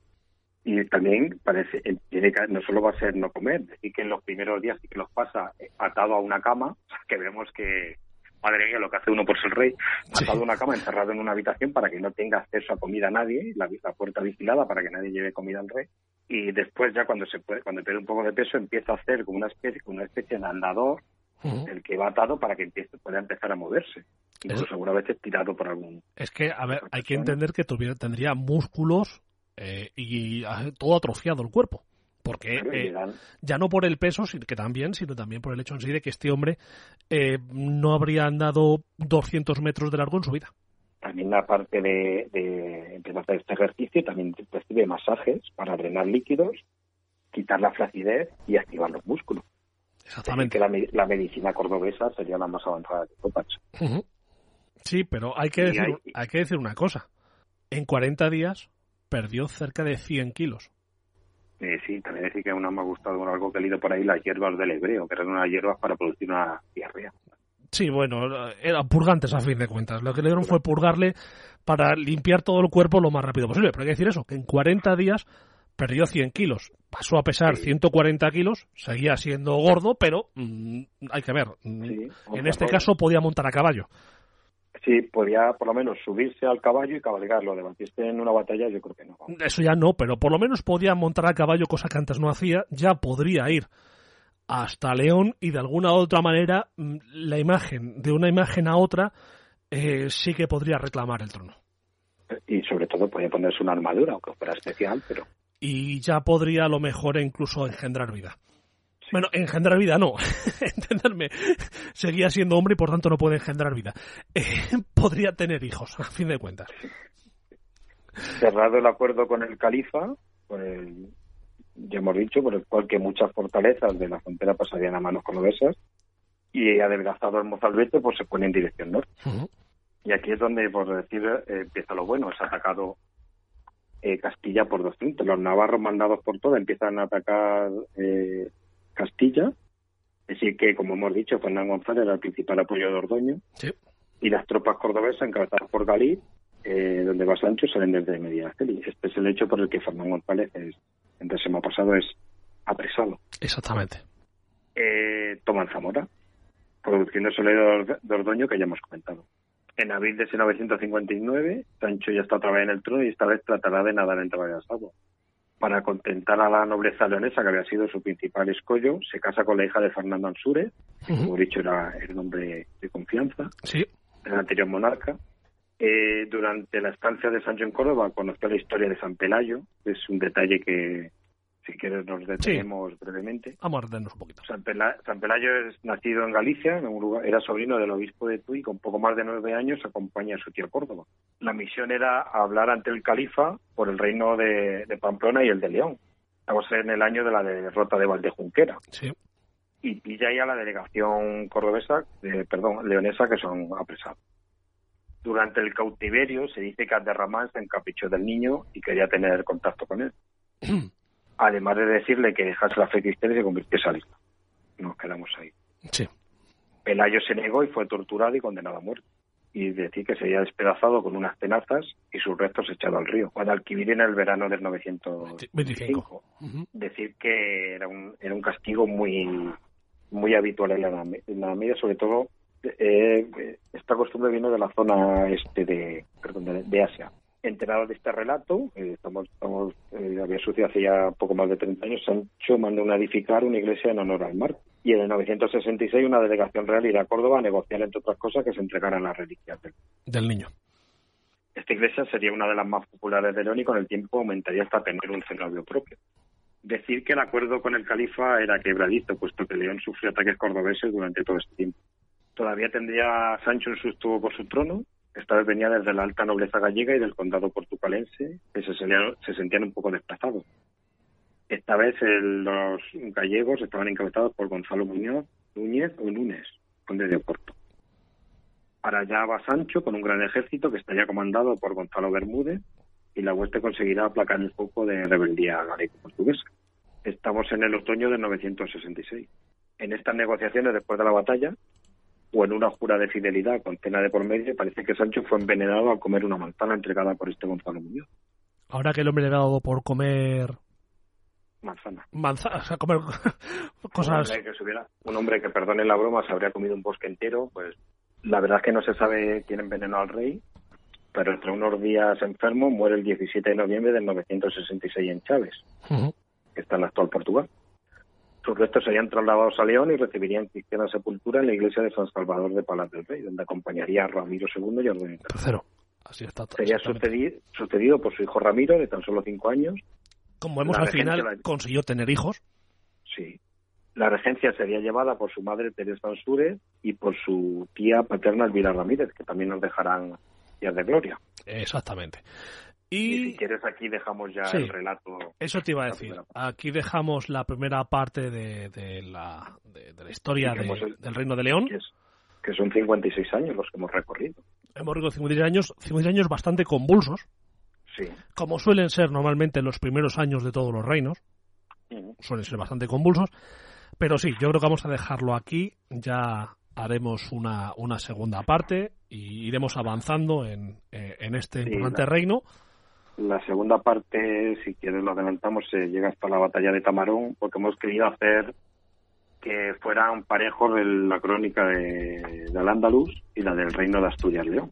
Exactamente. O sea, queremos que más o menos, eh, para que no genere tampoco un salto muy importante, entonces vez vamos a llegar a la batalla de Tamarón, que está en el 1037, si no recuerdo mal. Sí, y luego ya eh, de ahí ya emplazamos a nuestros oyentes a que escuchen el programa que hicimos en Toledo sobre Alfonso VI. Exactamente. Que empieza directamente en esta batalla. Pues Andrés, hoy vamos a dejarlo aquí.